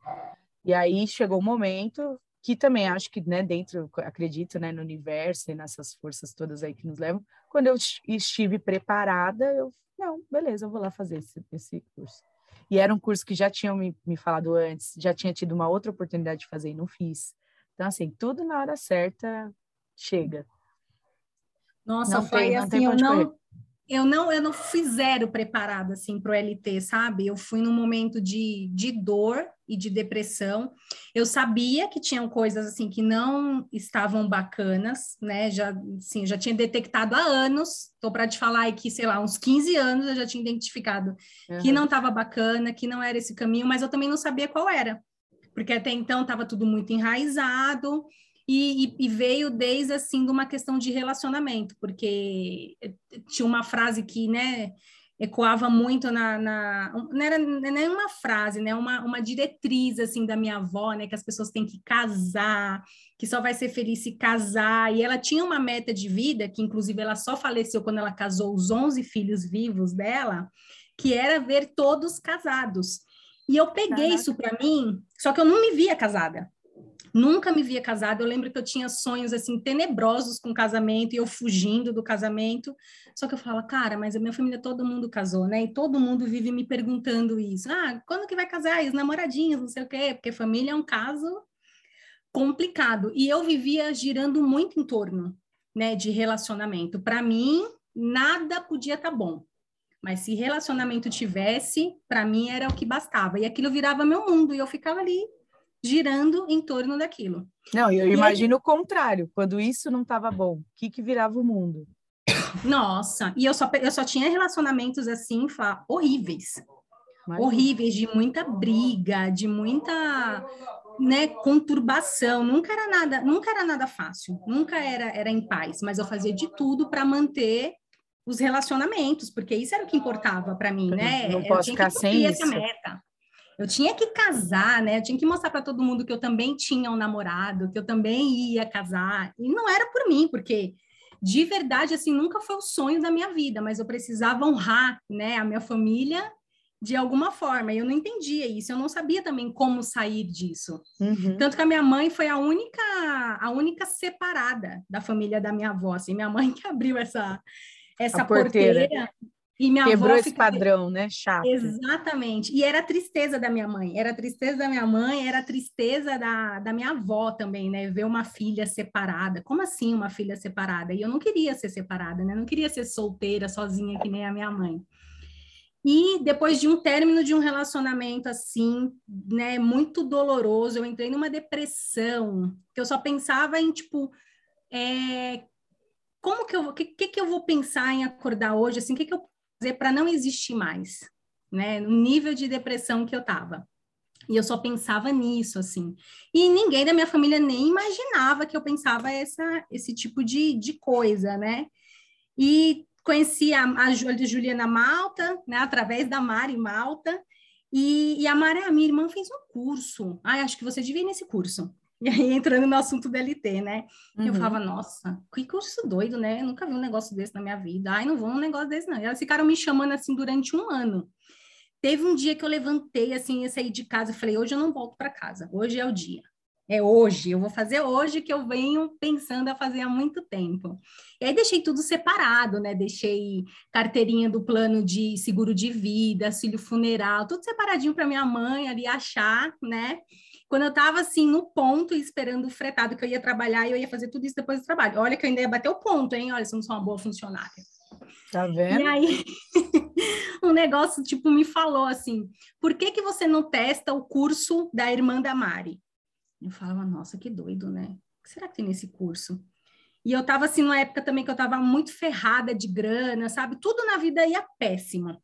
Eu sei que eu dei um jeito, eu fui nesse bendito DCLT em 2018. Misericórdia de lá para cá, falar minha vida, eu não sei nem assim, o tamanho gratidão que eu tenho, assim, eu nunca tinha ouvido falar em autoconhecimento, nunca tinha ouvido falar, eu só a única coisa que para dizer que eu não ouvia falar era sobre psicologia. Ponto. Só psicologia, psicólogo, é, psiquiatra, gente louca, que isso era coisa de gente louca. Sim. E assim, o, o LT, uma fala horrível, né? De tantos é, anos. Exatamente, exatamente. E o LT veio assim, meu Deus do céu, parecia que tinha aberto minha, minha, minha assim, tinha feito, fizeram, sei lá, uns uploads assim muito loucos que eu saí de lá Não, eles, turbinada. Eles, tipo, o LT, assim, pela história que você está me contando, ele te puxou lá, foi lá no fundo do poço, pegou seu é braço e, e, puxou de volta. Inclusive, é a, a analogia que, que, eu uso é essa. Que sai de casa, tipo, fala, hoje é o meu dia de ir embora, tipo, já era, né, vou, vou morrer. E aí você, putz, e assim, que bom que você ouviu e também quis, né, ser é. puxada, porque tem isso também, você tem que querer, né, sair. Eu falei disso aqui num outro episódio também, de assim, não é, você em depressão, não é só o externo querer te ajudar, às vezes o externo tá te estendendo trocentas mãos, só que se você não, não, é aquele, de novo, eu vou falar aquilo que você fala, do autogerenciamento, se você não for líder de si mesmo a ponto de falar, eu vou sair dessa merda onde eu tô agora, eu vou é. puxar a mão de alguém que está estendendo aqui e vou sair daqui. Porque você pode ficar lá, as mãos vão continuar estendidas se você não quiser puxar, se você não quiser dar a sua mão para passar isso, não sai. Verdade. Ah, esses e... dias eu escutei, né, que faz Você falou uma coisa, cura... eu só queria te eu só queria te corrigir uma coisa que você falou, que você falou assim, eu fui, eu fui zero preparada. Na verdade, você não foi zero preparada, talvez você foi preparada inconscientemente, mas preparada para estar ali você estava, assim, porque era um momento, né, de, e assim, você acha que não? A gente costuma falar que ah, o preparo emocional é sempre o positivo, né? Ah, me preparei, estudo as emoções e me trato e faço terapia. Não, o preparo emocional também acontece nesse lugar da dor aí, da depressão. Quando você chega no fundo do poço emocional, também é um preparo emocional, também é uma escola. Não é só o bom, não é só ir lá estudar as emoções e aprender na, aprender no amor sobre elas, aprender na dor, infelizmente, né? não, usando, não usando essa crença que eu não gosto dela, mas na dor também a gente aprende muito, não só na dor, né? Eu prefiro aprender no amor. Mas você entendeu o que eu quis dizer? Nesse lugar não, de certeza, também a gente está sendo preparado, não é, não é só uma, uma fase ruim, não, é um preparo emocional também. Talvez se você não tivesse passado por isso, a hora que você chegasse lá no LT, você não ia ter aproveitado todo, todas as oportunidades ali de resgate, de trabalho, né, de tudo. E Nossa, hoje... pai, eu queria muito, eu, eu queria muito sair de, do, desse lugar, sabe? Do, do de onde eu estava. Só que eu não fazia ideia como, não tinha, para mim não tinha saída mais, assim. Eu não via outras possibilidades, não, não existia, né? O, o fundo do poço ali já estava tão quentinho que eu já estava mobiliando o lugar, sabe assim? Já é tinha muito... comprado cortina, já tinha. Já, gente, já estava querendo colocar um gesso, né? Fazer uma coisa bem bonita. Ai. Mas foi assim muito, muito, muito louco mesmo. Assim, para mim só existia dois sentimentos, né? Alegria e, e, raiva. Eu nunca tinha olhado assim. E olha, né? A gente tá no meu corporativo convivendo com tantas pessoas, com tantos acessos, a internet aí, mas eu só conseguia em, em raiva ou alegria. A gente sente tantas coisas, mas o que aflora é isso, parece que é só um isso. Um repertório limitadíssimo de sentimentos, né? Exatamente. Né? E, e você mas... ia falar e eu acabei te cortando, desculpa. Não, não, eu tava, eu ia, o que eu tinha para falar era aquilo que você tinha preparo, que, né, por mais que você verbalize que, ah, eu fui zero preparado, tal, não. Na real, você estava num preparo, um preparo dolorido, mas era um preparo. E esse, isso que você falou é tão importante, isso, no curso de CNV eu falo muito sobre essa questão. Vamos aumentar o nosso repertório emocional. Enquanto eu não souber dar o nome certo para o que eu estou sentindo, eu não vou conseguir tratar esse sentimento. Eu não vou conseguir sair dessa dor. Então, assim, se, enquanto, eu, enquanto eu tiver magoado, dando o nome de irritado, eu estou me enganando. Eu não vou lá na causa raiz e vou trabalhar isso aqui. Não vou sair desse, dessa mágoa. Então, as pessoas têm que aprender urgentemente a ampliar o repertório, começar a usar palavras que a gente não usa, não usa com frequência, não só as negativas, como as positivas também. Estou entusiasmado, estou empolgado, estou me sentindo divertido, engraçado, é isso. Não só, tipo, ah, hoje estou bem, né? Ou a gente, né, nesse lugar que a gente caiu também de tô na bad, tô puto, tô foda, é, é porque é um genérico do sentimento. Você usa uma é palavra para englobar trocentas coisas. Tá aí também o um erro, tá? Foi aí que a gente também ficou limitado no, no repertório. E aí eu falo, agora menos, mas há uns cinco anos atrás falava mais de inteligência emocional, né? Todo, parece que todos os cursos estavam vendendo isso, inteligência emocional. Vamos ser inteligentes emocionalmente. E a inteligência emocional vem dessa, desse lance de gerenciar os próprios sentimentos. Você só gerencia o que você conhece. Não conheço meus sentimentos, não conheço os gatilhos, não vou gerenciar. Esquece. Não tem outro caminho. Outra coisa que eu queria comentar é isso que você falou, né? Do, ah, só quem, quem faz, quem vai no psicólogo é louco, quem vai no psiquiatra é louco. É, foi aí que a gente chegou na loucura. Né? Pois é, Foi né? acreditando nisso que todo mundo ficou doente e acabou ficando louco. E é uma e coisa a... de não querer se sentir fraco, né, Flá? Eu venho Sim. de uma família que as mulheres são muito fortes. Os homens, então, são as rochas. Então, eu, eu chorar ou eu demonstrar qualquer tipo de, de vulnerabilidade, meu Deus do céu, não, tem, não tinha espaço para isso, né? Sim. Apesar Sua que a gente mãe fez LT, não? Não fez, menina, eu já... Mas é que ela tem medo, né? Ela fica, ai, ah. sei não, não vou nesse negócio aí não. Porque a minha mudança foi, assim, drástica, uhum. né? Drástica, assim. Foi uma coisa muito louca e todo mundo tanto que, inclusive, uma amiga minha falou ontem, né? Falou assim: nossa, você é, você é muito 880, né? E outro dia eu usei esse termo também, a gente estava conversando aqui, você usou ele. Porque uhum. quando você namora e você, nossa, namora aquela pessoa, a pessoa vira o Deus. Eu falei, ó, isso era antes, hein? Cuidado com essa fala. Sim. Aí você conheceu o LT, meu Deus do céu, era Deus no céu, LT na terra. Eu falei, ainda é. É que agora já, né, abaixou a adrenalina. É, é assim, eu acho que todo mundo merece fazer, né, passar pelo, pelo LT. E eu fiquei muito assim, né? Eu fiquei a louca do LT, aqui na minha família, no bairro, eu parecia a pastora do LT. Não, eu falo que eu fiquei a testemunha do Jeová do LT. Tem um minutinho para a palavra do LT, querido? Tem um minutinho para falar do LT? Vamos fazer LT?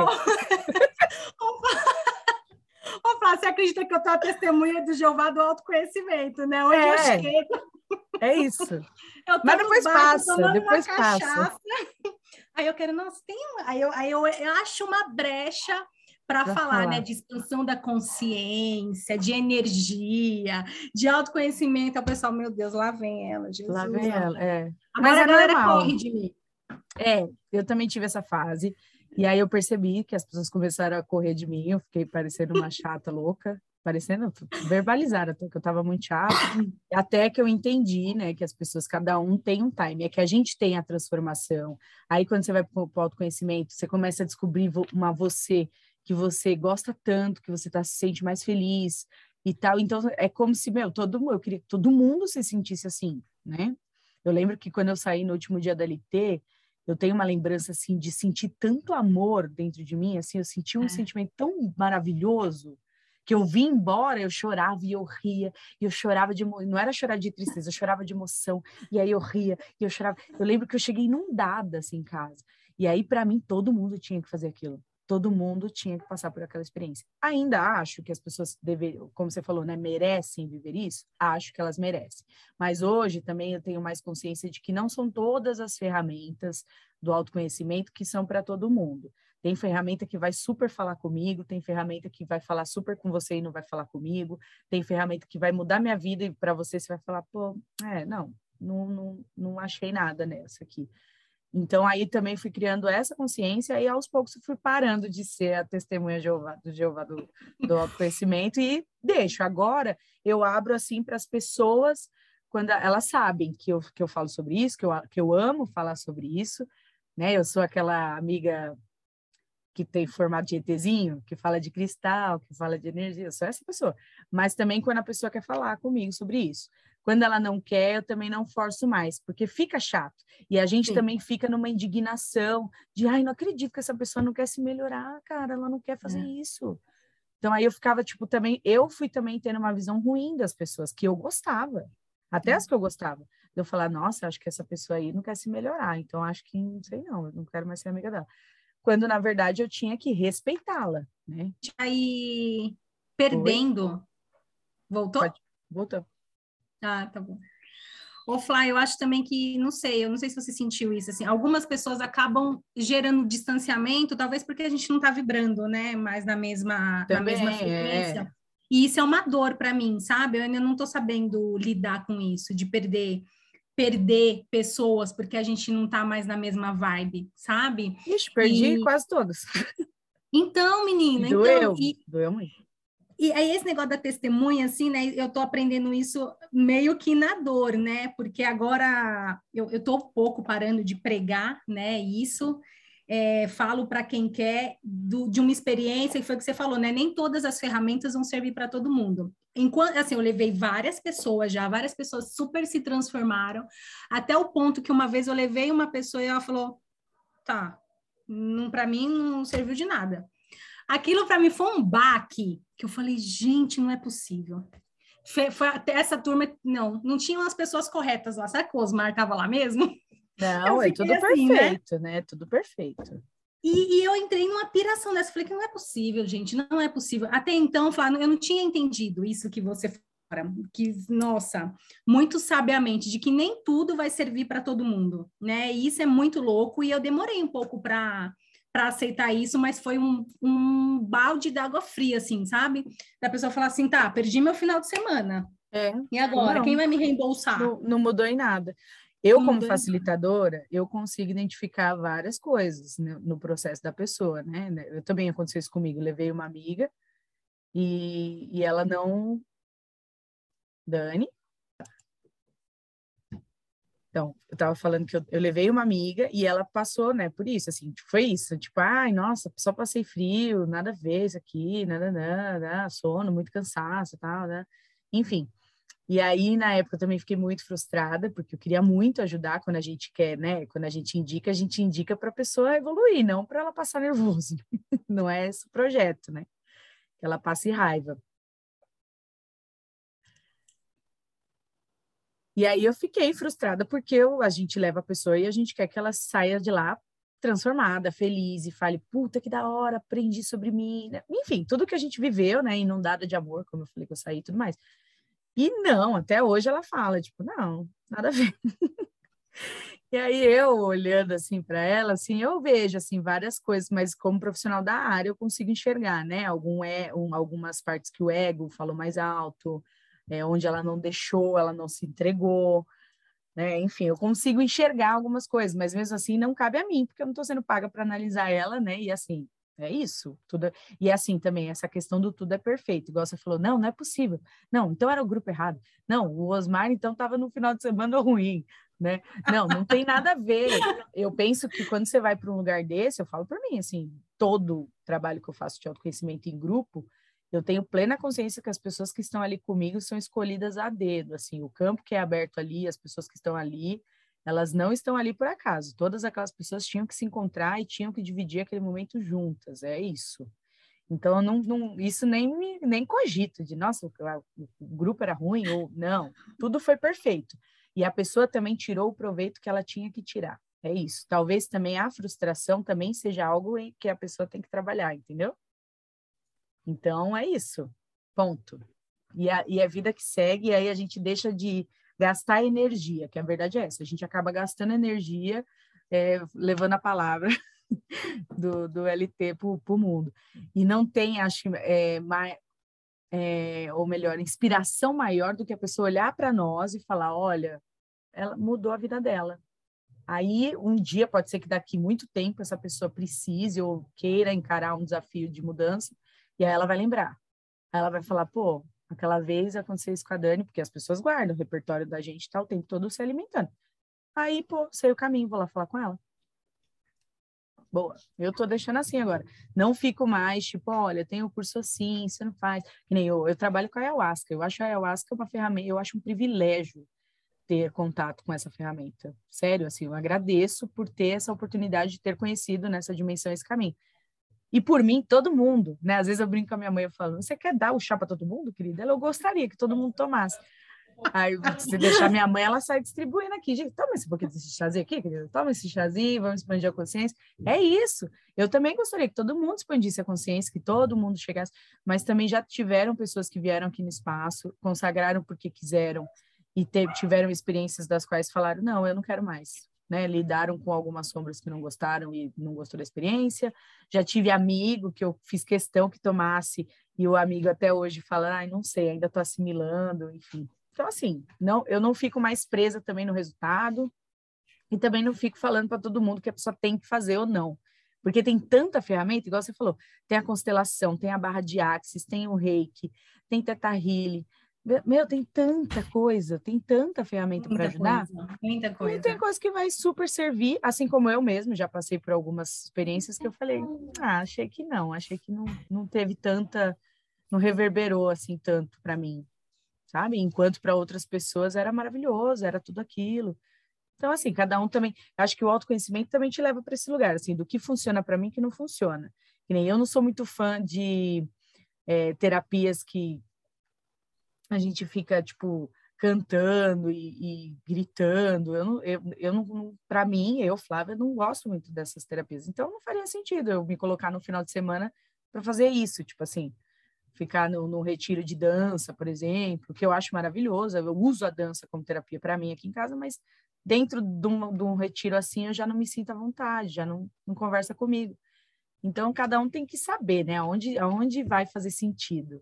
Não, e aí perfeito. a gente deixar de ser frustrada e, e testemunha do Jeová do, do ah, eu, Esse foi um lugar que eu aprendi, eu aprendi com dor, viu? E aí você falando aí, eu, eu vivi uma experiência, e você falou que você fez essa experiência, que foi a consagração do cacau. Já uhum. não funcionou comigo, porque é. eu, eu não gostei da bebida. A bebida, para mim, me deu ânsia, me deu um negócio. Eu falei, nossa, de repente pode fazer parte da experiência, eu vou descobrir ainda, né? Por quê? Mas para mim já foi algo assim que foi péssimo. Né? E agora você falou, eu tive esse insight, eu falei, nossa, eu adoro experimentar, né? Várias ferramentas que tem disponíveis, mas a do cacau foi um negócio que para mim foi super Mas complicado. você sabe que para mim também, eu ainda estou em processo com o cacau. Não, não, eu não descartei a medicina, porque eu acho que todas as medicinas são muito ricas, mas a primeira vez que eu consagrei o cacau, eu também achei que para mim eu não gostei do gosto. Agora que eu descobri que existem outras formas de preparo, que não precisa ser tão amargo como eu, como eu tomei no lugar que eu tomei tal. Hoje eu que estou preparando o meu próprio cacau. Então aí aí muda um pouco o cenário. Mas da primeira vez eu também fiquei meio frustrada. E as pessoas, e assim, eu olhava em volta E as pessoas, me dá mais um pouquinho, e eu não conseguia tomar nem o meu. Aí eu, gente, será que o povo tá gostando?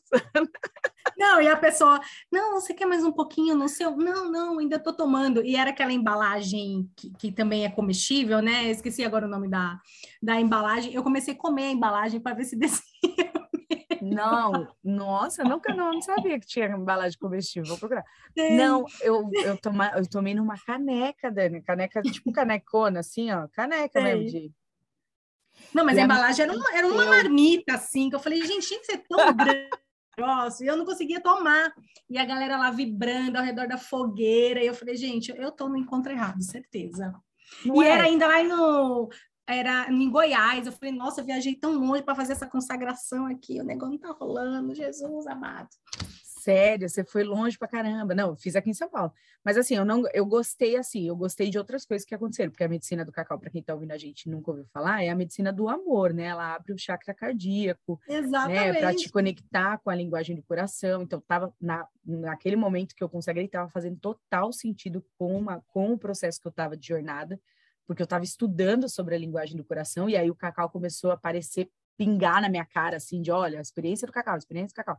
E aí eu fui. Inclusive, eu falo disso em, outras, em outros episódios aqui. Mas eu tive também essa frustração do gosto do cacau. tive muita é. dificuldade é. de tomar, muita, achei muito ruim. E aí eu falei, gente, aí eu ficava com isso, assim, de nossa, mas tá todo mundo gostando. E assim, Exatamente. eu não consegui tomar tudo. Mas assim, eu tomei o, o cacau. O pessoal tava falando ali que tava já muito conectado com o amor. Eu não estava. Eu ainda pensei, falei, nossa, eu preciso mesmo resgatar o meu amor, tá, sabe Deus onde que ele foi parar, querido. Aquele amor que eu, que eu falei que eu, que eu, tinha florado lá, sabe Deus onde eu guardei. E aí já, e, e assim, isso tem tudo a ver. É, é, é, um trabalho que a gente tem que ir fazer qualquer tipo de trabalho se observando. Por que, que eu estou enxergando isso? Por que, que eu estou me comparando, sendo que cada processo é um? Se a pessoa ali está vivendo aquilo, o problema é dela, eu tenho que concentrar no meu.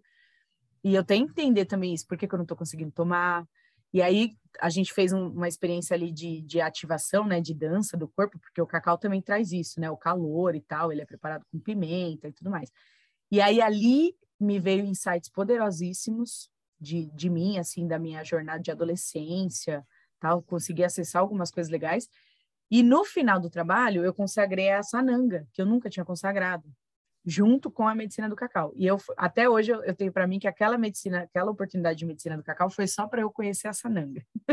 ali foi, foi isso. Eu precisava estar ali até para viver essa experiência da sananga, que foi muito libertadora, eu consegui tirar muito, eu chorei muito, e aí foi como se eu tivesse esvaziado choros assim que estavam presos muito tempo dentro de mim assim. E aí valeu. Só que aí eu pude, aí eu fiquei tipo igual você assim, não, cacau, deixa quieto não gostei, não vou tomar mais, acabou. Mas eu tinha comprado uma barra, né, de cacau e tinha trazido para casa, porque eu sou dessas, eu vou até 8,80. Eu vou, consagro, já compro, já ligo para a fábrica, já sou assim. Aí eu tinha trazido cacau para casa. E aí passou, né, desencanei disso e tal. E aí, pesquisando outras coisas, me veio algumas receitas de cacau, onde eram umas receitas diferentes, onde eu vi que podia ser adoçado, lógico, com tudo muito natural, né? ou com rapadura, ou com mel, ou com açúcar orgânico, que isso não tirava a propriedade do cacau da medicina e tal. E eu falei, tá aí, vou testar agora então nessa nova, nesse novo formato. E aí gostei. Aí fez sentido para mim. Daí comecei a fazer meditação com ele, tal, e aí tá super conversando assim com o meu momento agora e Tem que encaixei. experimentar aí, gente. É isso. É isso. É isso. Vem, vem tomar cacau comigo, quem sabe. E aí participei recentemente de uma roda aqui online é, com, a, com o Cacau, o encontro de mulheres, de, né, para falar de sagrado, para falar de arquétipos de deusas. Está sendo incrível. A, Ma, a, Mari faz esse trabalho muito, né? A Mari Malta. Não foi com ela que eu fiz, mas eu sei que ela também caminha nessa, nesse, sim, nesse, sim. nesse lado. Muito não, bacana. mas eu super concordo, Flá, assim, eu acho que o que pode não ter servido para mim naquele momento, mas agora que a gente conversando já me veio um, um insight, né? É, pode ser em Você estava falando de obra, aqui está uma obra também, você está ouvindo? Não, não dá para ouvir. Não? Ai, que bom. Me, eu estava falando agora, me veio um insight aqui, né? Sendo que é uma medicina do amor, que a gente vai ativar o chakra cardíaco, né? Eu estou num processo muito, muito grande, assim, fazendo várias terapias inclusive integrando né, estética com, com terapia, que é para trabalhar justamente a questão do alto amor, né? Eu tenho uhum. muito amor para doar, mas eu não tenho esse amor para mim. E, eu, e agora você falando isso, eu me percebi, nossa, eu venho numa jornada tão grande de alto amor que de repente naquele dia não estava batendo, porque nem eu estava me amando, né? Como que eu poderia Sim. aflorar isso? Não sei, me bateu isso aqui agora. Não, tudo a ver, é isso. Porque o amor, é, esse papo também de ah, a gente fica doando, doando, doando, na real o amor tá deficiente, né? Que se a gente não tiver transbordando, né, nós com né, o amor próprio, né, a aceitação, enfim, tudo isso que envolve a gente, né? Que também é um processo perigoso, que às vezes eu falo, né, tem a armadilha do alto amor, que aí você se ama tanto também que você não quer mamar ninguém, você só quer se amar e falar é, é eu e eu. Isso, palavras de uma leonina, né, Tô gente? cuidando vamos, de mim. Não, é verdade. Mas você é o quê? Sag... É, você já é sagitariana? Sou sagitariana, ah, gente. Então você também sabe do que eu tô falando, né, Lida? Sim, sim. E eu tô numa pegada dessa, viu? A pessoa vai chegando, eu falo, ai, tô tão bem. Sei é. não, hein? Não tem não. espaço para tu aqui, não. É igual eu já falei aqui em outros episódios. É, eu tô na, tô na fase que agora eu tô abrindo, né? Trabalhando também isso. Brincadeiras à parte, gente... óbvio que a gente tem que olhar também para esse lado é, com, com carinho e trabalhar isso. Mas eu tô na parte, sabe quando você limpa a casa e depois você não quer que ninguém pisa? Você fala, não, querida, arrumei tudo aqui, pelo amor de Deus. Deixa Ai, tudo no lugar. É isso. Nossa, é muito louco que eu falei isso para minha mãe, estava, ela estava almoçando e eu estava falando, né, de uma situação e minha mãe é. Mas então, será que rola? Eu falei, não. Minha casa está tão arrumada que não vou, vou zoar o barraco, não. Não, não vai rolar. É. Mas isso é uma armadilha também, viu, Dani? Que a gente está se amando, a gente se cuida, e depois a gente tem que testar se isso tudo está funcionando, né? Igual minha mãe, minha mãe usa uma analogia que eu gosto muito. Ela fala: é fácil ser Buda lá no meio do mato sem estímulo nenhum. Lá no alto da montanha, Gostei. onde ninguém vai te incomodar, onde você só vai ficar ali na paz de Deus. É fácil ser zen assim. Eu quero ver você ser zen lá no meio da marginal com as buzinas tocando. Aí, Quero ver Cezem pegando o ônibus, né, para Carapicuíba, vai. Isso. É isso. Quero ver você se amar nesse tanto quando você estiver dividindo sua, sua, sua ah. vida, né? Cedendo no relacionamento. Aí a gente vai ver se realmente esse auto-amor tá valendo. Não, adorei, adorei. é isso, é. a gente tem que, tem que testar. A gente faz o trabalho todo, mas depois tem que pôr para jogo, tem que pôr para rodar esse carro. A gente lava Ai. o carro, mas depois não quer sair com ele na rua, tem que sair. É, é, eu acho que é isso, né? Eu concordo. Porque tem um fundo de medo, né? Você fala, meu, já né, acabei de, de resolver uns BO, vou arrumar mais, cara? Não, não sei. Não Ô, sei. Dani, escuta, mas pegando esse gancho que você falou, né, dessa... Eu não, não, não fiz as perguntas, porque eu acho que a gente já caminhou muito para esse lado, assim, né, da, das, de se refazer e tal, mas eu queria saber o desfecho disso, quando você se depara com essa crença, né, da sua família, que te levou para aquele lugar de dor tão profundo, né? De nossa, eu tenho que ter, eu sou obrigada a ter um relacionamento, virei prisioneira dessa condição. E aí, então, hoje você conseguiu trabalhar isso. Você hoje já enxerga que não, eu posso quebrar esse padrão e ter um relacionamento porque eu quero ter um relacionamento em algum momento, ou não também, se eu não quiser, eu quero seguir minha vida solo, que, que também tudo, tudo bem por isso. Não é meu caso, porque eu quero casar e ter filho ainda, né? Que Deus me permite esse tempo, querido mas eu não sei, também estou sem perspectiva, não sei se vai, se vai dar. Mas ainda estou querendo. Mas como que é isso para você hoje? Assim, como você vê isso?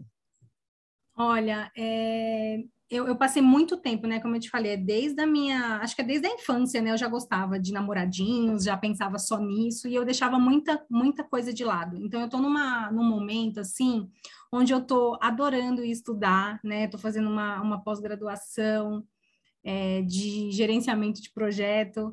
Tô, comprei uma casa, né, para minha mãe, para mim, realizei um sonho de criança que eu achava que nunca ia realizar esse sonho, que eu não, né, não, não, não era merecedora. E aí eu estou vivendo um momento de reforma, aí tudo você compra do seu jeito e tal. Então, assim, eu não consigo me ver num relacionamento agora, assim, sabe? Eu acho que quando passar esse projeto, né, que tem tanta coisa acontecendo, tem a questão do trabalho, tem a questão da, da pós, tem a questão desse monte de, de, de terapia que eu venho fazendo e venho cuidando uhum. de mim, aí agora tem a casa, que eu nem penso, para ser bem sincera, assim, eu nem, nem penso, e quando as pessoas se aproximam, eu já falo, ai, veja bem, estou um pouco ocupada, dá licença. Então, por hora, eu não Então, mas não isso quero, já não, não é mais uma obrigação, mas não. também virou tipo algo não. Assim, que não fui para um. Não virou um trauma. É, não virou um trauma, é isso, é a palavra. Não. Ah, não, legal. não virou, tá, tá, tá tranquilo. Assim, eu acho que depois que eu passar nessa né, monte de coisa que tá acontecendo na minha vida, eu vou, eu vou olhar para isso com carinho, assim. Sim. É legal, né? Você namorar, ter uma pessoa ali para você fazer as coisas, você casar, eu, eu acho bacana, não acho. Você ruim, tá na fase ainda de arrumar casa, ainda, né? É isso. É. Eu já venho, eu já venho num caminho contrário do seu, assim. Eu durante a vida inteira isso não foi uma prioridade para mim, sim. Apesar de, de ter namorei cedo, né? Aí morei junto muito cedo. No meu primeiro namorado, cinco, namorei cinco anos. Primeiro, assim, né? Primeiro namorado, não, né? Eu tive namoradinhos antes tal, mas com 15 anos eu me envolvi com um cara mais velho, seis anos mais velho que eu. E aí a gente morou junto, que eu só fui me dar conta disso depois de velha, também na época ali, para mim era tudo tão, né? Coisa, para mim era adolescência, tô curtindo, tô, tô feliz da vida. E, mas a gente morou junto, então foi uma experiência mais profunda. E dali, depois, eu tive uma frustração no relacionamento. E aí isso virou, assim, para mim, um, um, uma coisa assim, é isso acontece. Você sabe, assim, não miro isso, não não era algo que, que, eu, que eu queria, que eu pensava. Eu sempre me dediquei mais a essas outras coisas, o trabalho, estudos. Aí eu depois caio numa situação de frustração onde eu acho que a vida é uma grande loucura curtição, então eu só quero beber e dançar até o mundo acabar. Então eu vivi bastante tempo assim. Aí eu me apaixonei por uma pessoa, não também porque eu achei que eu tinha que ter alguém, me apaixonei sem querer total e criei muita é, doença para mim nesse relacionamento, né, nesses quatro anos que eu gostei dessa pessoa. E aí foi daí que eu tive que depois me reerguer, assim. Mas a questão do relacionamento para mim nunca foi uma prioridade na minha vida, pelo contrário. Todas as minhas prioridades caminharam para esse outro lado: trabalho, estudo, é, essa questão do, de curtir. Eu tinha muito isso, que eu tinha que viver muito. Acho que a minha mãe falava muito isso para minha minha mãe foi me teve muito cedo, então ela sempre falou isso para mim de não, você tem que curtir a vida, curte a vida, conhece pessoas, viaja, não sei o quê. Então era isso que eu buscava o tempo inteiro. Era foi isso que eu fiquei fazendo durante anos assim, quase, né? Sei lá, acho que uns 12 anos que eu fiquei solteirona assim. Me envolvia tal com os caras, né? Uma pegadinha ali outra aqui, mas nada assim profundo, porque a minha vida é isso. Não tinha, eu tinha profundidade nessas outras coisas, assim, eu tenho que curtir, eu tenho que viajar, eu tenho que... ainda tenho essa, essa veia um pouco livre, assim, que até é um pouco de sagitariano, né? Isso. A minha mãe é sagitariana, então acho que é por isso que ela me vendeu esse peixe aí. De vai, se joga na vida, querido, se, se, se mergulhe, vai. Então eu tinha, né? Ainda tenho um pouco isso. Mas aí também chega a hora que eu olho para minha vida e falo, caraca, 35 anos, né? Não concordo com essa ideia de que a gente não tem mais isso de ser velha para fazer isso, principalmente para amar, né? Não existe isso. Mas aí vem aquela cobrança, vem as raízes, né, familiares, né, aquelas cobranças que você trouxe aí hoje de da galera te perguntar, mas e aí, né? Se olhar para sua família, todo mundo já casou, todo mundo já tem filho e você tipo tá, tá nessa ainda. Então aí algumas pessoas te tratam meio como é, ah, essa pessoa é infantil, sabe? Não, não cresceu, e nem fez família ainda, sabe? E aí você fica nessa, tipo, tá, né? Quem sou eu nesse contexto? Como é que eu me sinto diante disso, dessas cobranças e tal? Você falou da sua avó, é, que a sua avó tinha uma meta, né, de casar todas, todos os filhos antes de morrer. A minha avó, não, minha avó não tinha essa meta, mas a minha avó, até, tipo, um pouco antes de morrer, toda vez que ela me via, ela falava: Você não vai casar? Você não tem namorado? Tipo assim, conversando aleatoriamente, aí do nada ela, namorado você não tem? Não tem namorado? aí eu, vó, tá mais eu falava para ela, vó, tá mais fácil ficar milionária do que arrumar um namorado. Ela, ah, tá. tipo assim, que menino louco. Parece que é uma né? doença, né? Uma coisa tipo, nossa, que grave isso. Que loucura. E aí tem gente da família que te leva até para outros lados, assim. Nessa época que eu tava, tipo, vivendo a vida doidado, eu tinha minhas pegadinhas, mas eu não postava minhas pegadinhas, que eu tô doida. Tinha vez que eu tinha três pegadas. Hoje eu tô numa é. fase, menina, de pindaíba que eu nunca estive, mas já tive boas vacas gordas minha vida. E aí, às vezes, as pessoas falavam assim: é, mas você não posta foto com menino, só com menina, eu acho que você fica, você tá gostando de menina, sabe? Umas coisas assim. As pessoas ah, levam, é muito preconceito envolvido e aquela cobrança da, do script, né? Você não casou, você não fez filho, você não, não, não. E aí eu também tô, tô, ainda tô, eu acho, nesse processo de me entender nisso e também entender quais são os preconceitos que estão enraizados em mim, que às vezes eu me pego pensando e falando essa, como eu falei aqui hoje. Ai, será que vai dar tempo? Óbvio que vai dar tempo.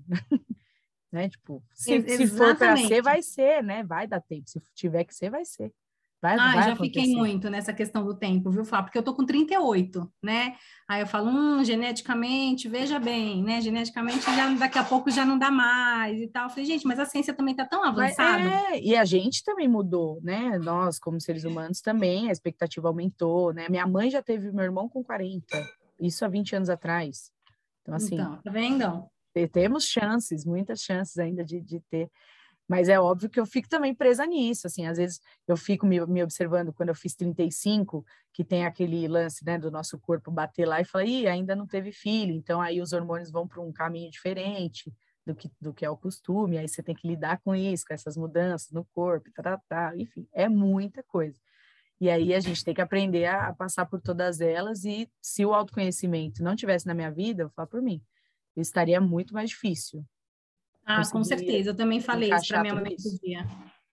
Feito tudo isso, com certeza eu estaria casada, assim, num, num, relacionamento péssimo, tipo, com qualquer um. O cara passou na rua e falou: escuta, tu quer casar comigo? Seria tipo é. algo nesse, nesse nível assim. E Por ainda obrigação. bem que o autoconhecimento é, exatamente entrou na minha vida. Até para eu pensar, né? O que, que, eu, que, que eu escolho também, né? O que, que eu escolho, o que, que eu mereço, que tipo de relacionamento eu quero ter.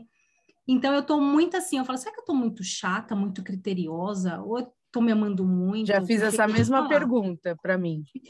Ai, gente, será que eu fiquei chata? Aí sabe que agora eu me respondo? Fiquei, mas também me dou o direito de ser chata. Ah, a minha régua tá muito ah, alta. Invisto pra caramba em mim, cara, não é?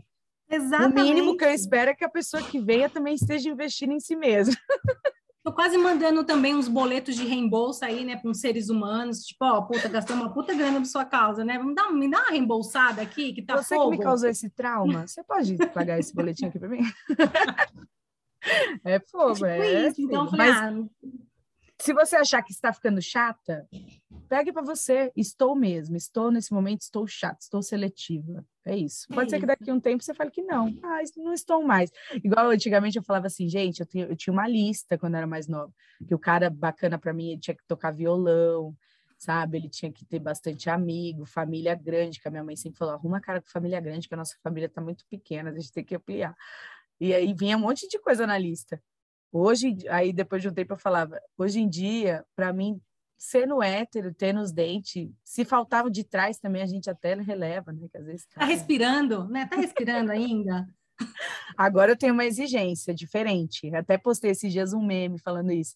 É, eu paquerando antes dos, dos 25. Perguntando, e aí, o que, que você curte? Você bebe? Você vai para balada? Você vai para barzinho? Eu paquerando depois dos 35. Mas me conta aí, quais são seus traumas familiares?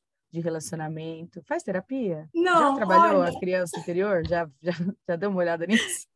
Esse meme, esse meme com certeza é para mim. Flá, olha essa. Eu falei Eu vou te mandar, então. Muito bom. Eu falei hoje vou tomar um café com a pessoa, que agora eu tô assim, né? Não vou mais pro barzinho, agora eu tomo café com a pessoa. É, aí eu falei, então, e aí, né? Como que tá? Tá tudo bem? Tá fazendo terapia? A pessoa, não, tô me recuperando de uma síndrome do pânico. Falei, gente, como que a pessoa sai para um café e olha o assunto que ela vai falar que a pessoa, não, eu tô me recuperando de uma síndrome do pânico, eu tenho umas fobias. Eu falei, gente, que assunto interessante. É, para de perguntar, porque todo mundo tá, tá passando por um problema, então você não pode perguntar isso, que aí você já vai para esse caminho, você já vai virar terapia É o eu tô literalmente nesse meme aí, né? Não tá mais o que, que a pessoa curte. É tipo, quais são os traumas, né? Quais, quais são as últimas terapias que ela fez. É. É, tipo, Mas aí a gente tem que tomar cuidado, não se antecipa, senão a gente não vai querer ninguém mesmo, porque se a gente é, logo então, primeiro né? Na hora que a pessoa virou para mim e falou, não, levar as dores, pânico, eu falei, hum, veja bem, né? Dois na tá, não vai rolar. Não, aí você já sai e deixa os cartãozinhos. Esse aqui é para você fazer LT, esse aqui é para você fazer uma constelação familiar que você está precisando. sai de, ó, a gente não vai se ver mais, mas espero que você fique bem e se trate dos seus traumas. Tá aí, vou começar a andar com umas é boa, com os cartãozinhos, adorei. Não, e eu ainda emendo essa, né? Que tem cara que eu saio que eu já volto para para casa. No, no, tchau eu já vou pensando, nunca mais, tá? Beijão, briga, não vou te dar mais. não quero segundo encontro, obrigada. Ai, Flávia, vou aproveitar esse gancho, eu vou perguntar. Você, o que você acha dos aplicativos, né? Esses aplicativos maravilhosos, disponíveis no mercado. Gostaria de, gostaria de gostar, sabia? Já tentei, mas não consigo me adaptar.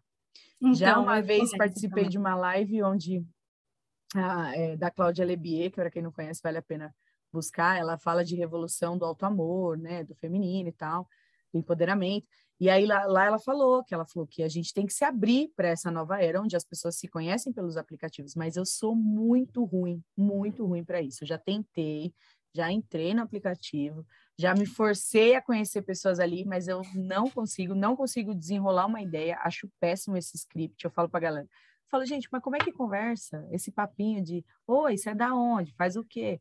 Aí o pessoal me manda assim, uma foto recente, me manda uma foto. É, essa para mim. Foto de agora, foto de agora, essas coisas. É. Enfim, fora, né? Às vezes cai numas, nos papos assim bem nada a ver, sabe? Você nem deu entrada, a pessoa já tá te mandando um nudes, ela já tá falando Exatamente. que vai comer não sei aonde. Eu falo, tudo bom, linda? Onde foi que a gente entrou nesse assunto? É, né, gente?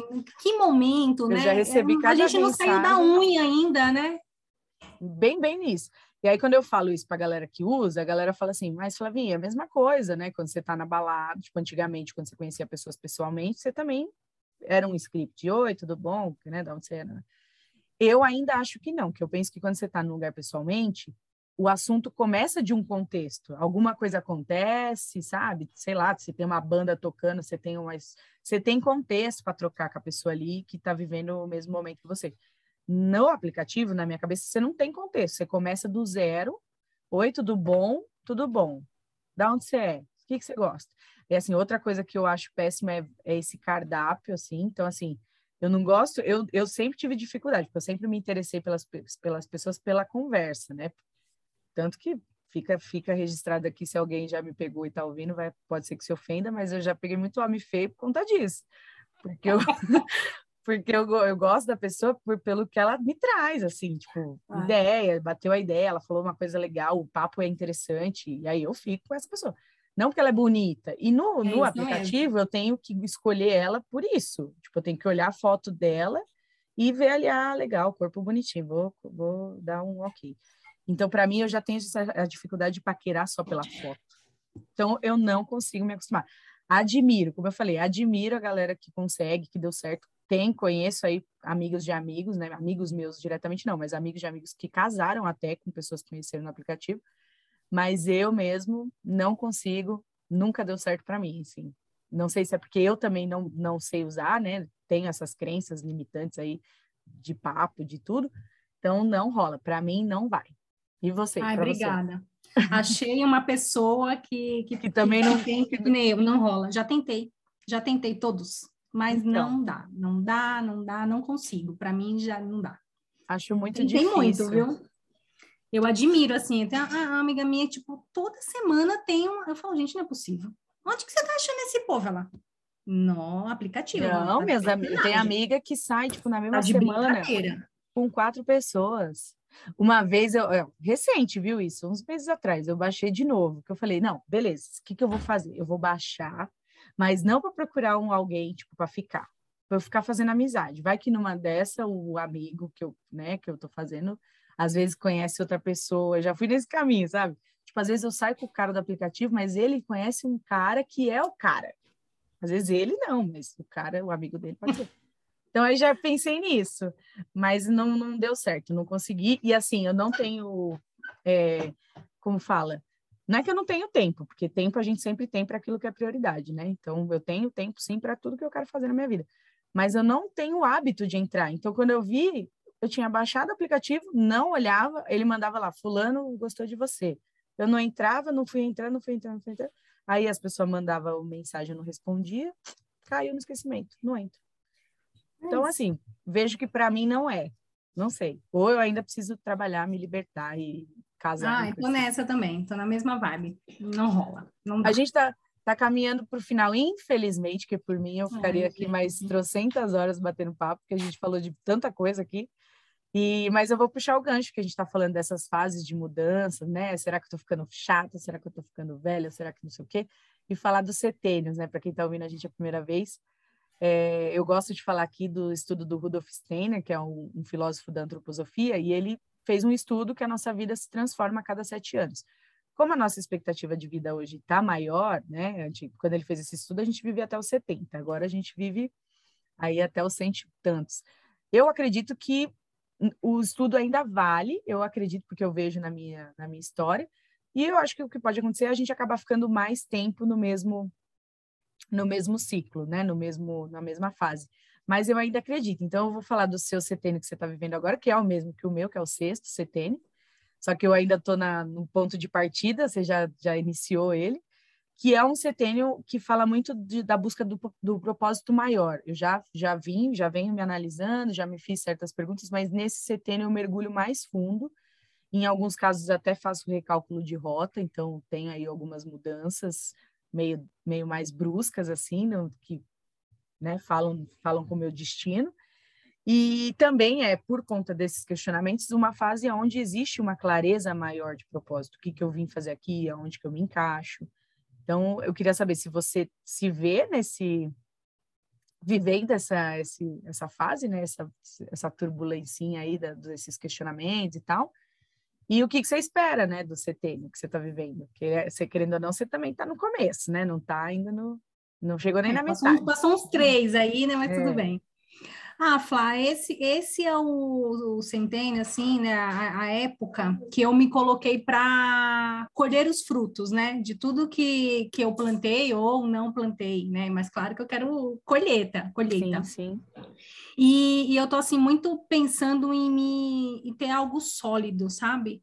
Algo meu, algo é, que me traga algum tipo de, de estabilidade e segurança financeira. Então, eu estou muito focada nisso, estou muito focada em, em estudar, em aprender, até para eu preparar o próximo, né, o próximo centênio, que eu penso justamente em, em, colocar mais em prática o que eu vim fazer aqui, né? Eu me sinto uma facilitadora, né, de uhum. assuntos diversos assim, né? E como eu coloco os meus dons a serviço do mundo, sabe? Então eu estou nessa busca, né, de estudar, me preparar, até eu ainda não descobri, tá, tá, Flávia? Eu tenho experimentado muita coisa, mas eu ainda não descobri. Você faz uma pergunta muito interessante, né? Eu não sei se ela vai rolar aqui, mas que é o que, que eu quero fazer antes de morrer.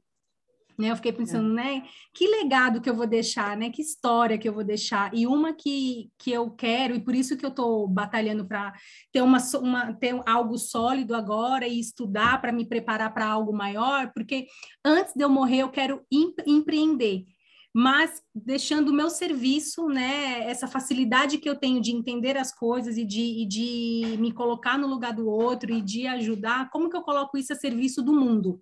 Então, antes de eu morrer, eu quero empreender, mas a serviço de algo, né? De alguém, seja pequeno, seja grande, mas eu, eu necessito, se assim, a minha alma quer, sabe? Pede isso.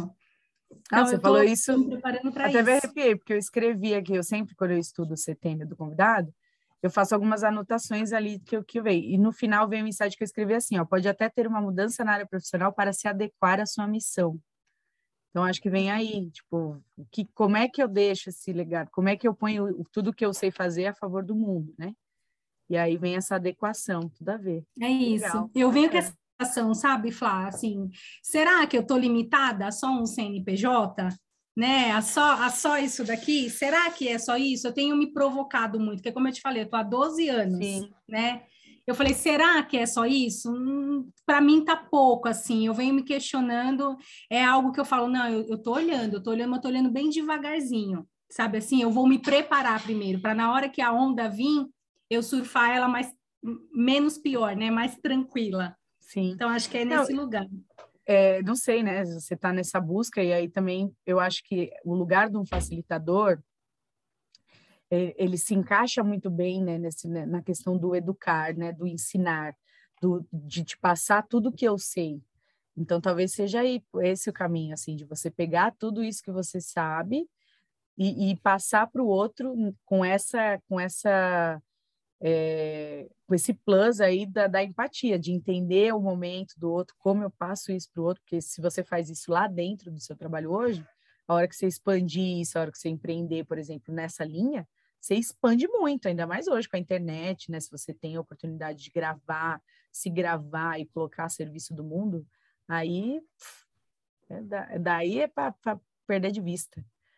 Mas é adorei. Isso, eu ia te fazer essa pergunta, já não vou precisar fazer, que você já me trouxe, né? Antes de você ia mesmo fazer, que eu vi no ia, outro programa, e eu fiquei ia, sempre me perguntando. E assim, eu sempre faço essa pergunta no final, para quem está ouvindo a gente, eu faço baseada na Candy Chang, que é uma artista americana, que ela que faz, tra traz essa ideia, essa provocação de vida e morte, né? Assim, de pensar, tá, legal, tô aqui, e se eu fosse morrer agora, né? Antes de morrer, o que, que eu preciso fazer? Antes de deixar isso aqui, o que, que eu quero deixar aqui? E aí você me traz o empreender, muito bacana. E olha, e, e, eu só, eu já tinha muito essa vontade. Se você tivesse me feito essa pergunta ano passado, é, eu falaria que antes de eu morrer, eu, o meu sonho é dar uma casa própria para minha mãe. Eu falava, eu tenho que realizar isso. Eu realizando isso, Deus pode me levar. Só que a minha mãe falou, pode levar não, porque tem um financiamento para pagar. pode ficar Ai, bem gente. aqui. É, fica aí, querida, vai achando. É igual minha mãe. Minha mãe tá com esses papos agora de, ai, eu acho que eu já tô indo já, viu? Já tá, já tá acabando meu contrato. Aí esse, ela, ela me pediu uma máquina, né? Aí ela falou assim: ah, comprando minha máquina eu já posso ir. Eu falei, não vai não, que eu vou parcelar em 10 vezes. Você só vai quando acabar as parcelas, querida. Quando acabar as parcelas, você pode ir. Antes disso, você não vai. Mas é bem assim é mesmo, isso. né? Minha mãe, não, querida, tem a reforma, tem o financiamento. Tem um monte de coisa. Tem muita coisinha ainda para você ficar aqui. E aí eu comecei a me, me questionar, né? Toda vez que vira minha, o meu ciclo de vida, eu sempre me pergunto, né? que, que eu vou, em que, que eu vou investir esse ano? E investir em mim, né? Eu venho há três anos nessa, nessa vibe, e a pergunta que ressoou muito para mim, no 9 de dezembro, que passou, foi serviço do mundo, né? E aí começou a surgir essa coisa do empreender. Eu já escutei várias pessoas falando: você não pensou em empreender? Nunca que eu pensei na minha vida em empreender, Flá. Eu pensei que eu ia né, aposentar pelo INSS, viver uma vida de CLT. Eu nunca tinha expandido o meu olhar, mas aí vendo o INSS caindo por terra. Já era. Vem dessa era digital e pensando, nossa, mas será que eu estou limitada a um CNPJ, né? Será que vai, vai ter que ser isso para o resto da vida? E começou a me bater muito, assim, né? Tá vindo esses sopros, assim, do tipo do empreender, a serviço do mundo, fazendo o que você gosta, né? Ajudando Sim. as pessoas ensinando, e eu amo ensinar, amo. Olha, amo. Se, te, se, se te inspira, eu também nunca pensei em empreender, caí total de paraquedas, assim. Quando eu descobri o que, o que, era empreender, eu já estava empreendendo, aí eu tive que correr atrás de cursos de empreendedorismo para aprender enquanto estava indo, tipo assim, aprende no Gente, caminho. mas você ganhou até prêmio já. É, mas aprende no caminho, não tinha, não tinha essa ideia, e aí eu acho também que isso porque a minha família não é empreendedora, então eu não tinha essa veia, então eu não sabia, não existia isso no meu caminho. Sempre trabalhando para alguém, né? As coisas vão acontecendo, você vai aprendendo, a, né? Como eu falei, eu fui aprendendo na prática, erro e acerto, aí fui procurando cursos naqui, pô, o que, que eu não sei fazer agora? Ah, não sei fazer isso, então vou buscar. Ah, aqui que eu não entendo marketing, então vou estudar marketing. E fui indo assim, né? Óbvio que você não precisa seguir esse caminho, você pode se preparar um pouco antes, mas dá para fazer. E assim, uma coisa também que eu acho, é, a palavra empreender, ela tem muito estigma. E empreender pode ser muito mais simples do que a gente imagina. Pode ir no flow, pode ser fazendo o que você gosta e quando você percebe, você, quando você menos se der conta, você tem uma estrutura. Hoje, por exemplo, eu tenho uma marca registrada, onde eu pensei que eu ia ter uma marca registrada. E as coisas foram acontecendo sabe? Então, assim, que a palavra empreender parece que, nossa, eu vou virar empresária, meu Deus! Nossa, então eu vou ter que levantar um lugar e pendurar uma placa, né? Parece que vem assim, né? Esse, esse estigma. Mas não, você pode começar fazendo o que você ama e, e quando você vê, você, você tem uma empresa, né? Você tem lá um CNPJ pequenininho ou maior, ou que você comece pequeno, depois ele vai crescendo. E aí é pode verdade. ser um, uma empreendedora assim no flow, não precisa ser essa empreendedora da dor, né? Eles dizem que tem três tipos de empreendedor: o que vai pela coragem, o que vai pela necessidade e o que vai pela, pela, pela veia empreendedora, né? Eu falo que eu fui pela coragem, assim, porque foi isso. Quando eu vi, cara, o que, que tem que fazer? Ah, agora tem que começar a atender. Então, beleza. Então, agora eu sou uma autônoma, então vou aí. E aí, quando eu vi, e aí demorei também. Hoje, hoje tem lugar que eu vou que eu vou preencher lá. O que, que você faz? Eu falo, empresária. e até hoje eu fico meio assim, tipo, Hã? empresária? Hã? Mas é, é empresária. estranho, né? É. É eu tenho isso também, quando a pessoa fala, ah, você tem que empreender, né? automaticamente eu já penso, eu alugando um espaço, levantando aquelas portas que faz bastante barulho, assim, sabe? É, então. é, é, isso, eu falei, tem um salão, tem é, funcionário é. logo de cara, né? Aí tem que lidar com toda a burocracia. Eu hoje, ó, pela primeira vez, hoje em dia, assim, né, faz um ano, de um ano para cá, eu venho pensando e sonhando um pouco mais alto, assim, sonhando em ter funcionário. Nunca tinha pensado nisso até então. né? Reclamava de ser, eu chamo de eu presa, né? Eu mesmo, eu, eu crio, eu vendo, eu atendo, eu, faço, eu cobro, eu faço, enfim, né? Vou fazendo assim. E aí, recentemente, eu pensei, não, acho que né, vai chegar um momento que eu quero, sim, que, que isso se expanda, que eu seja a cara desse negócio, mas que eu tenha pessoas para me ajudar, né? Que eu tenha né, outros profissionais também da área que possam, possam atender no lugar que eu, que eu, que eu tenho, enfim.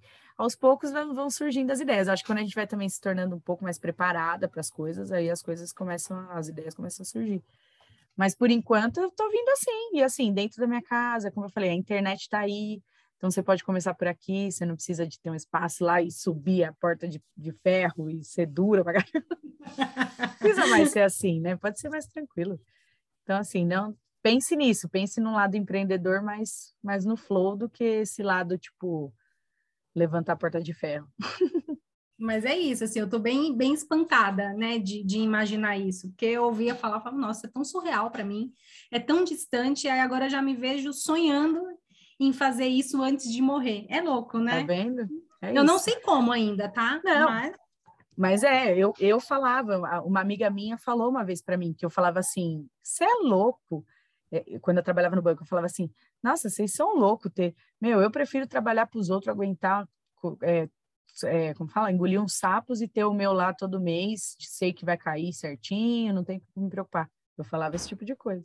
Eu hoje, abro a boca e falo Hoje isso. em dia eu sou a pessoa que tem mês que tem, tem mês que não tem. E tem que aprender a viver assim, querida. E aí fui aprendendo. E na pandemia teve, teve muito mais meses que não teve do que, do que teve, e assim vai rolar na vida. E a gente não morre, não. Assim como eu também falei, falava, né, na época do banco, que eu falava, nossa, o ser humano é uma merda. E hoje em dia eu falo, gente, sou apaixonada pelo ser humano. eu falei, já falei muito isso, tipo assim, nossa, por que eu não escolhi ser veterinária, né? Pelo amor de Deus. Jesus. Não é? E aí hoje e em dia eu falo, meu, eu trabalho com desenvolvimento humano, pessoas e comportamentos é o que eu, que eu mais amo, tipo, enxergar, estudar, e é isso, eu vivo disso. Quero fazer isso para sempre, então é isso. Mas a gente muda, graças a Deus. Graças a Deus que a gente está mudando, está em mutação, está se melhorando, consegue olhar para trás e falar: olha que doida, olha as coisas que eu falava. Exatamente. Quem exatamente. olha para trás e não tem essa impressão em nada de si mesmo, corre porque tem uma coisa errada, sinal que você não está em movimento suficiente, não está evoluindo no, no tanto que você deveria. Exatamente. E acreditem, né? É possível você renascer na mesma vida inúmeras vezes. Postei isso, isso para mim surreal. Postei, ó, ó, a sincronicidade, postei isso hoje, um meme que fala assim, você acredita em outra vida? E aí a, a borboletinha responde, sim, na, em várias vidas na mesma vida. Inclusive. Olha isso, menininha, eu não vi essa sua postagem, já vou roubartilhar. Vou, já vou mandar, vou mandar esse o meme lá que eu falei para você aqui. Não, me manda, da, sensacional, da, tá muito Do encontro. Dani, quero te agradecer, é, quero te agradecer muito, foi um papo super gostoso, papo de comadre, papo de vida, papo de troca, de insight. Para mim foi muito rico, espero que você tenha gostado, que tenha sido legal também para você. E é isso, gratidão por você ter topado viver essa experiência aqui comigo. Ai, Flá, eu amei. Como eu te falei, assim, eu me senti muito lisonjeada, né? Falar, nossa, a Flávia, aquela pessoa que admiro tanto da internet, que encontrei Ai. outra vez e me deu uma carona. Você lembra que você me deu uma carona? Sim, sim, claro. Aí, a gente precisa marcar uma... outra, né, agora. Faz, é, agora, antes da agora pandemia. real. Sim, sim.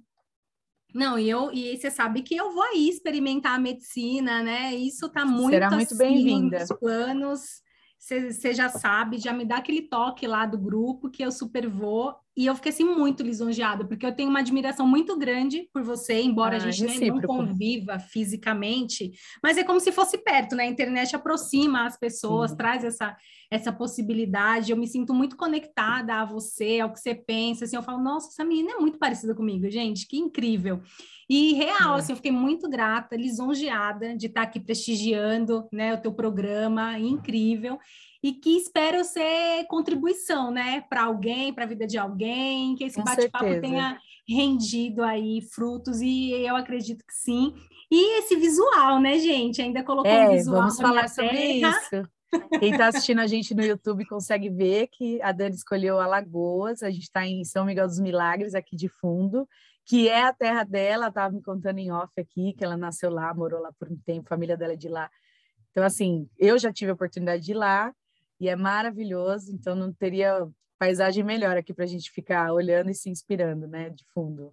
Maravilhoso. Ah, incrível, incrível. E gratidão, Flá, gratidão. E ó, com certeza você vai inspirar muitas pessoas, porque eu tenho visto aqui que papos assim que às vezes a gente tem aqui despretensiosos, eu tenho recebido feedbacks das pessoas de cara, é isso, tá? Eu precisava ouvir isso, era exatamente o que eu estava vivendo e precisava desse toque, desse insight, tão inspirada, ou tô admirada por essas histórias, porque você, ó, você falou lá no início para mim, o que será que eu tenho para contar? Veja quantas coisas você contou aqui, quantas experiências profundas você passou.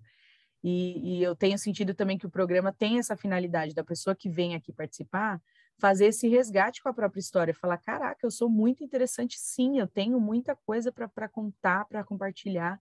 Então, esse é o objetivo também, assim, da, daqui, da Não, gente, perfeito. né? Eu, eu, claro, também que estou aqui, privilegiada, muito privilegiada de poder trocar com tanta gente e cada troca ser isso também, de caraca, olha que legal, olha o que eu descubro, olha que eu, né, histórias que eu nunca imaginei sobre você, por exemplo. A gente se conhece, já se viu algumas vezes, mas nunca profundo, nunca trocamos de coisas íntimas, como a gente falou aqui hoje, né? De você pensa de tal coisa, como que é isso na sua vida agora? Então é, é uma oportunidade muito grande viver o que eu estou vivendo aqui com isso, com esse projeto que tá no flow, assim, e tá fluindo de um jeito tão perfeito que eu falo, realmente, é aí que a gente vê, igual a gente está falando agora do empreendedorismo quando a coisa acontece natural, é porque a gente está no caminho, a coisa está fluindo. Né? A gente tem que aprender a confiar mais também nos processos. Verdade, verdade, Flá. Eu fiquei maravilhada com a nossa conversa real. Assim, tive muitos insights aqui. Às vezes vi um negócio e falei, cara, nunca pensei nisso, olha isso, que, que surreal. Então, assim, saio daqui energizada, maravilhada, grata e muito obrigada ao universo, né, por me apresentar uma pessoa como você. Ah, gratidão, gratidão por vibrar também e te encontrar nessa, nesse caminho, nesse bando que a gente precisa se encontrar, né? nesse né? bando. Falar a mesma língua para sair daquela daquela história de nossa, parece que eu só perco gente, não ganho gente, né? Exatamente. Como assim? Exatamente. Não, a gente ganha assim, a gente tem que aprender a olhar em volta. E gratidão, gratidão a quem está ouvindo a gente. Espero que vocês também tenham se inspirado, tenham, estejam também saindo desse papo aqui energizados. Beijão e até o próximo episódio. Beijão, gente. Obrigada.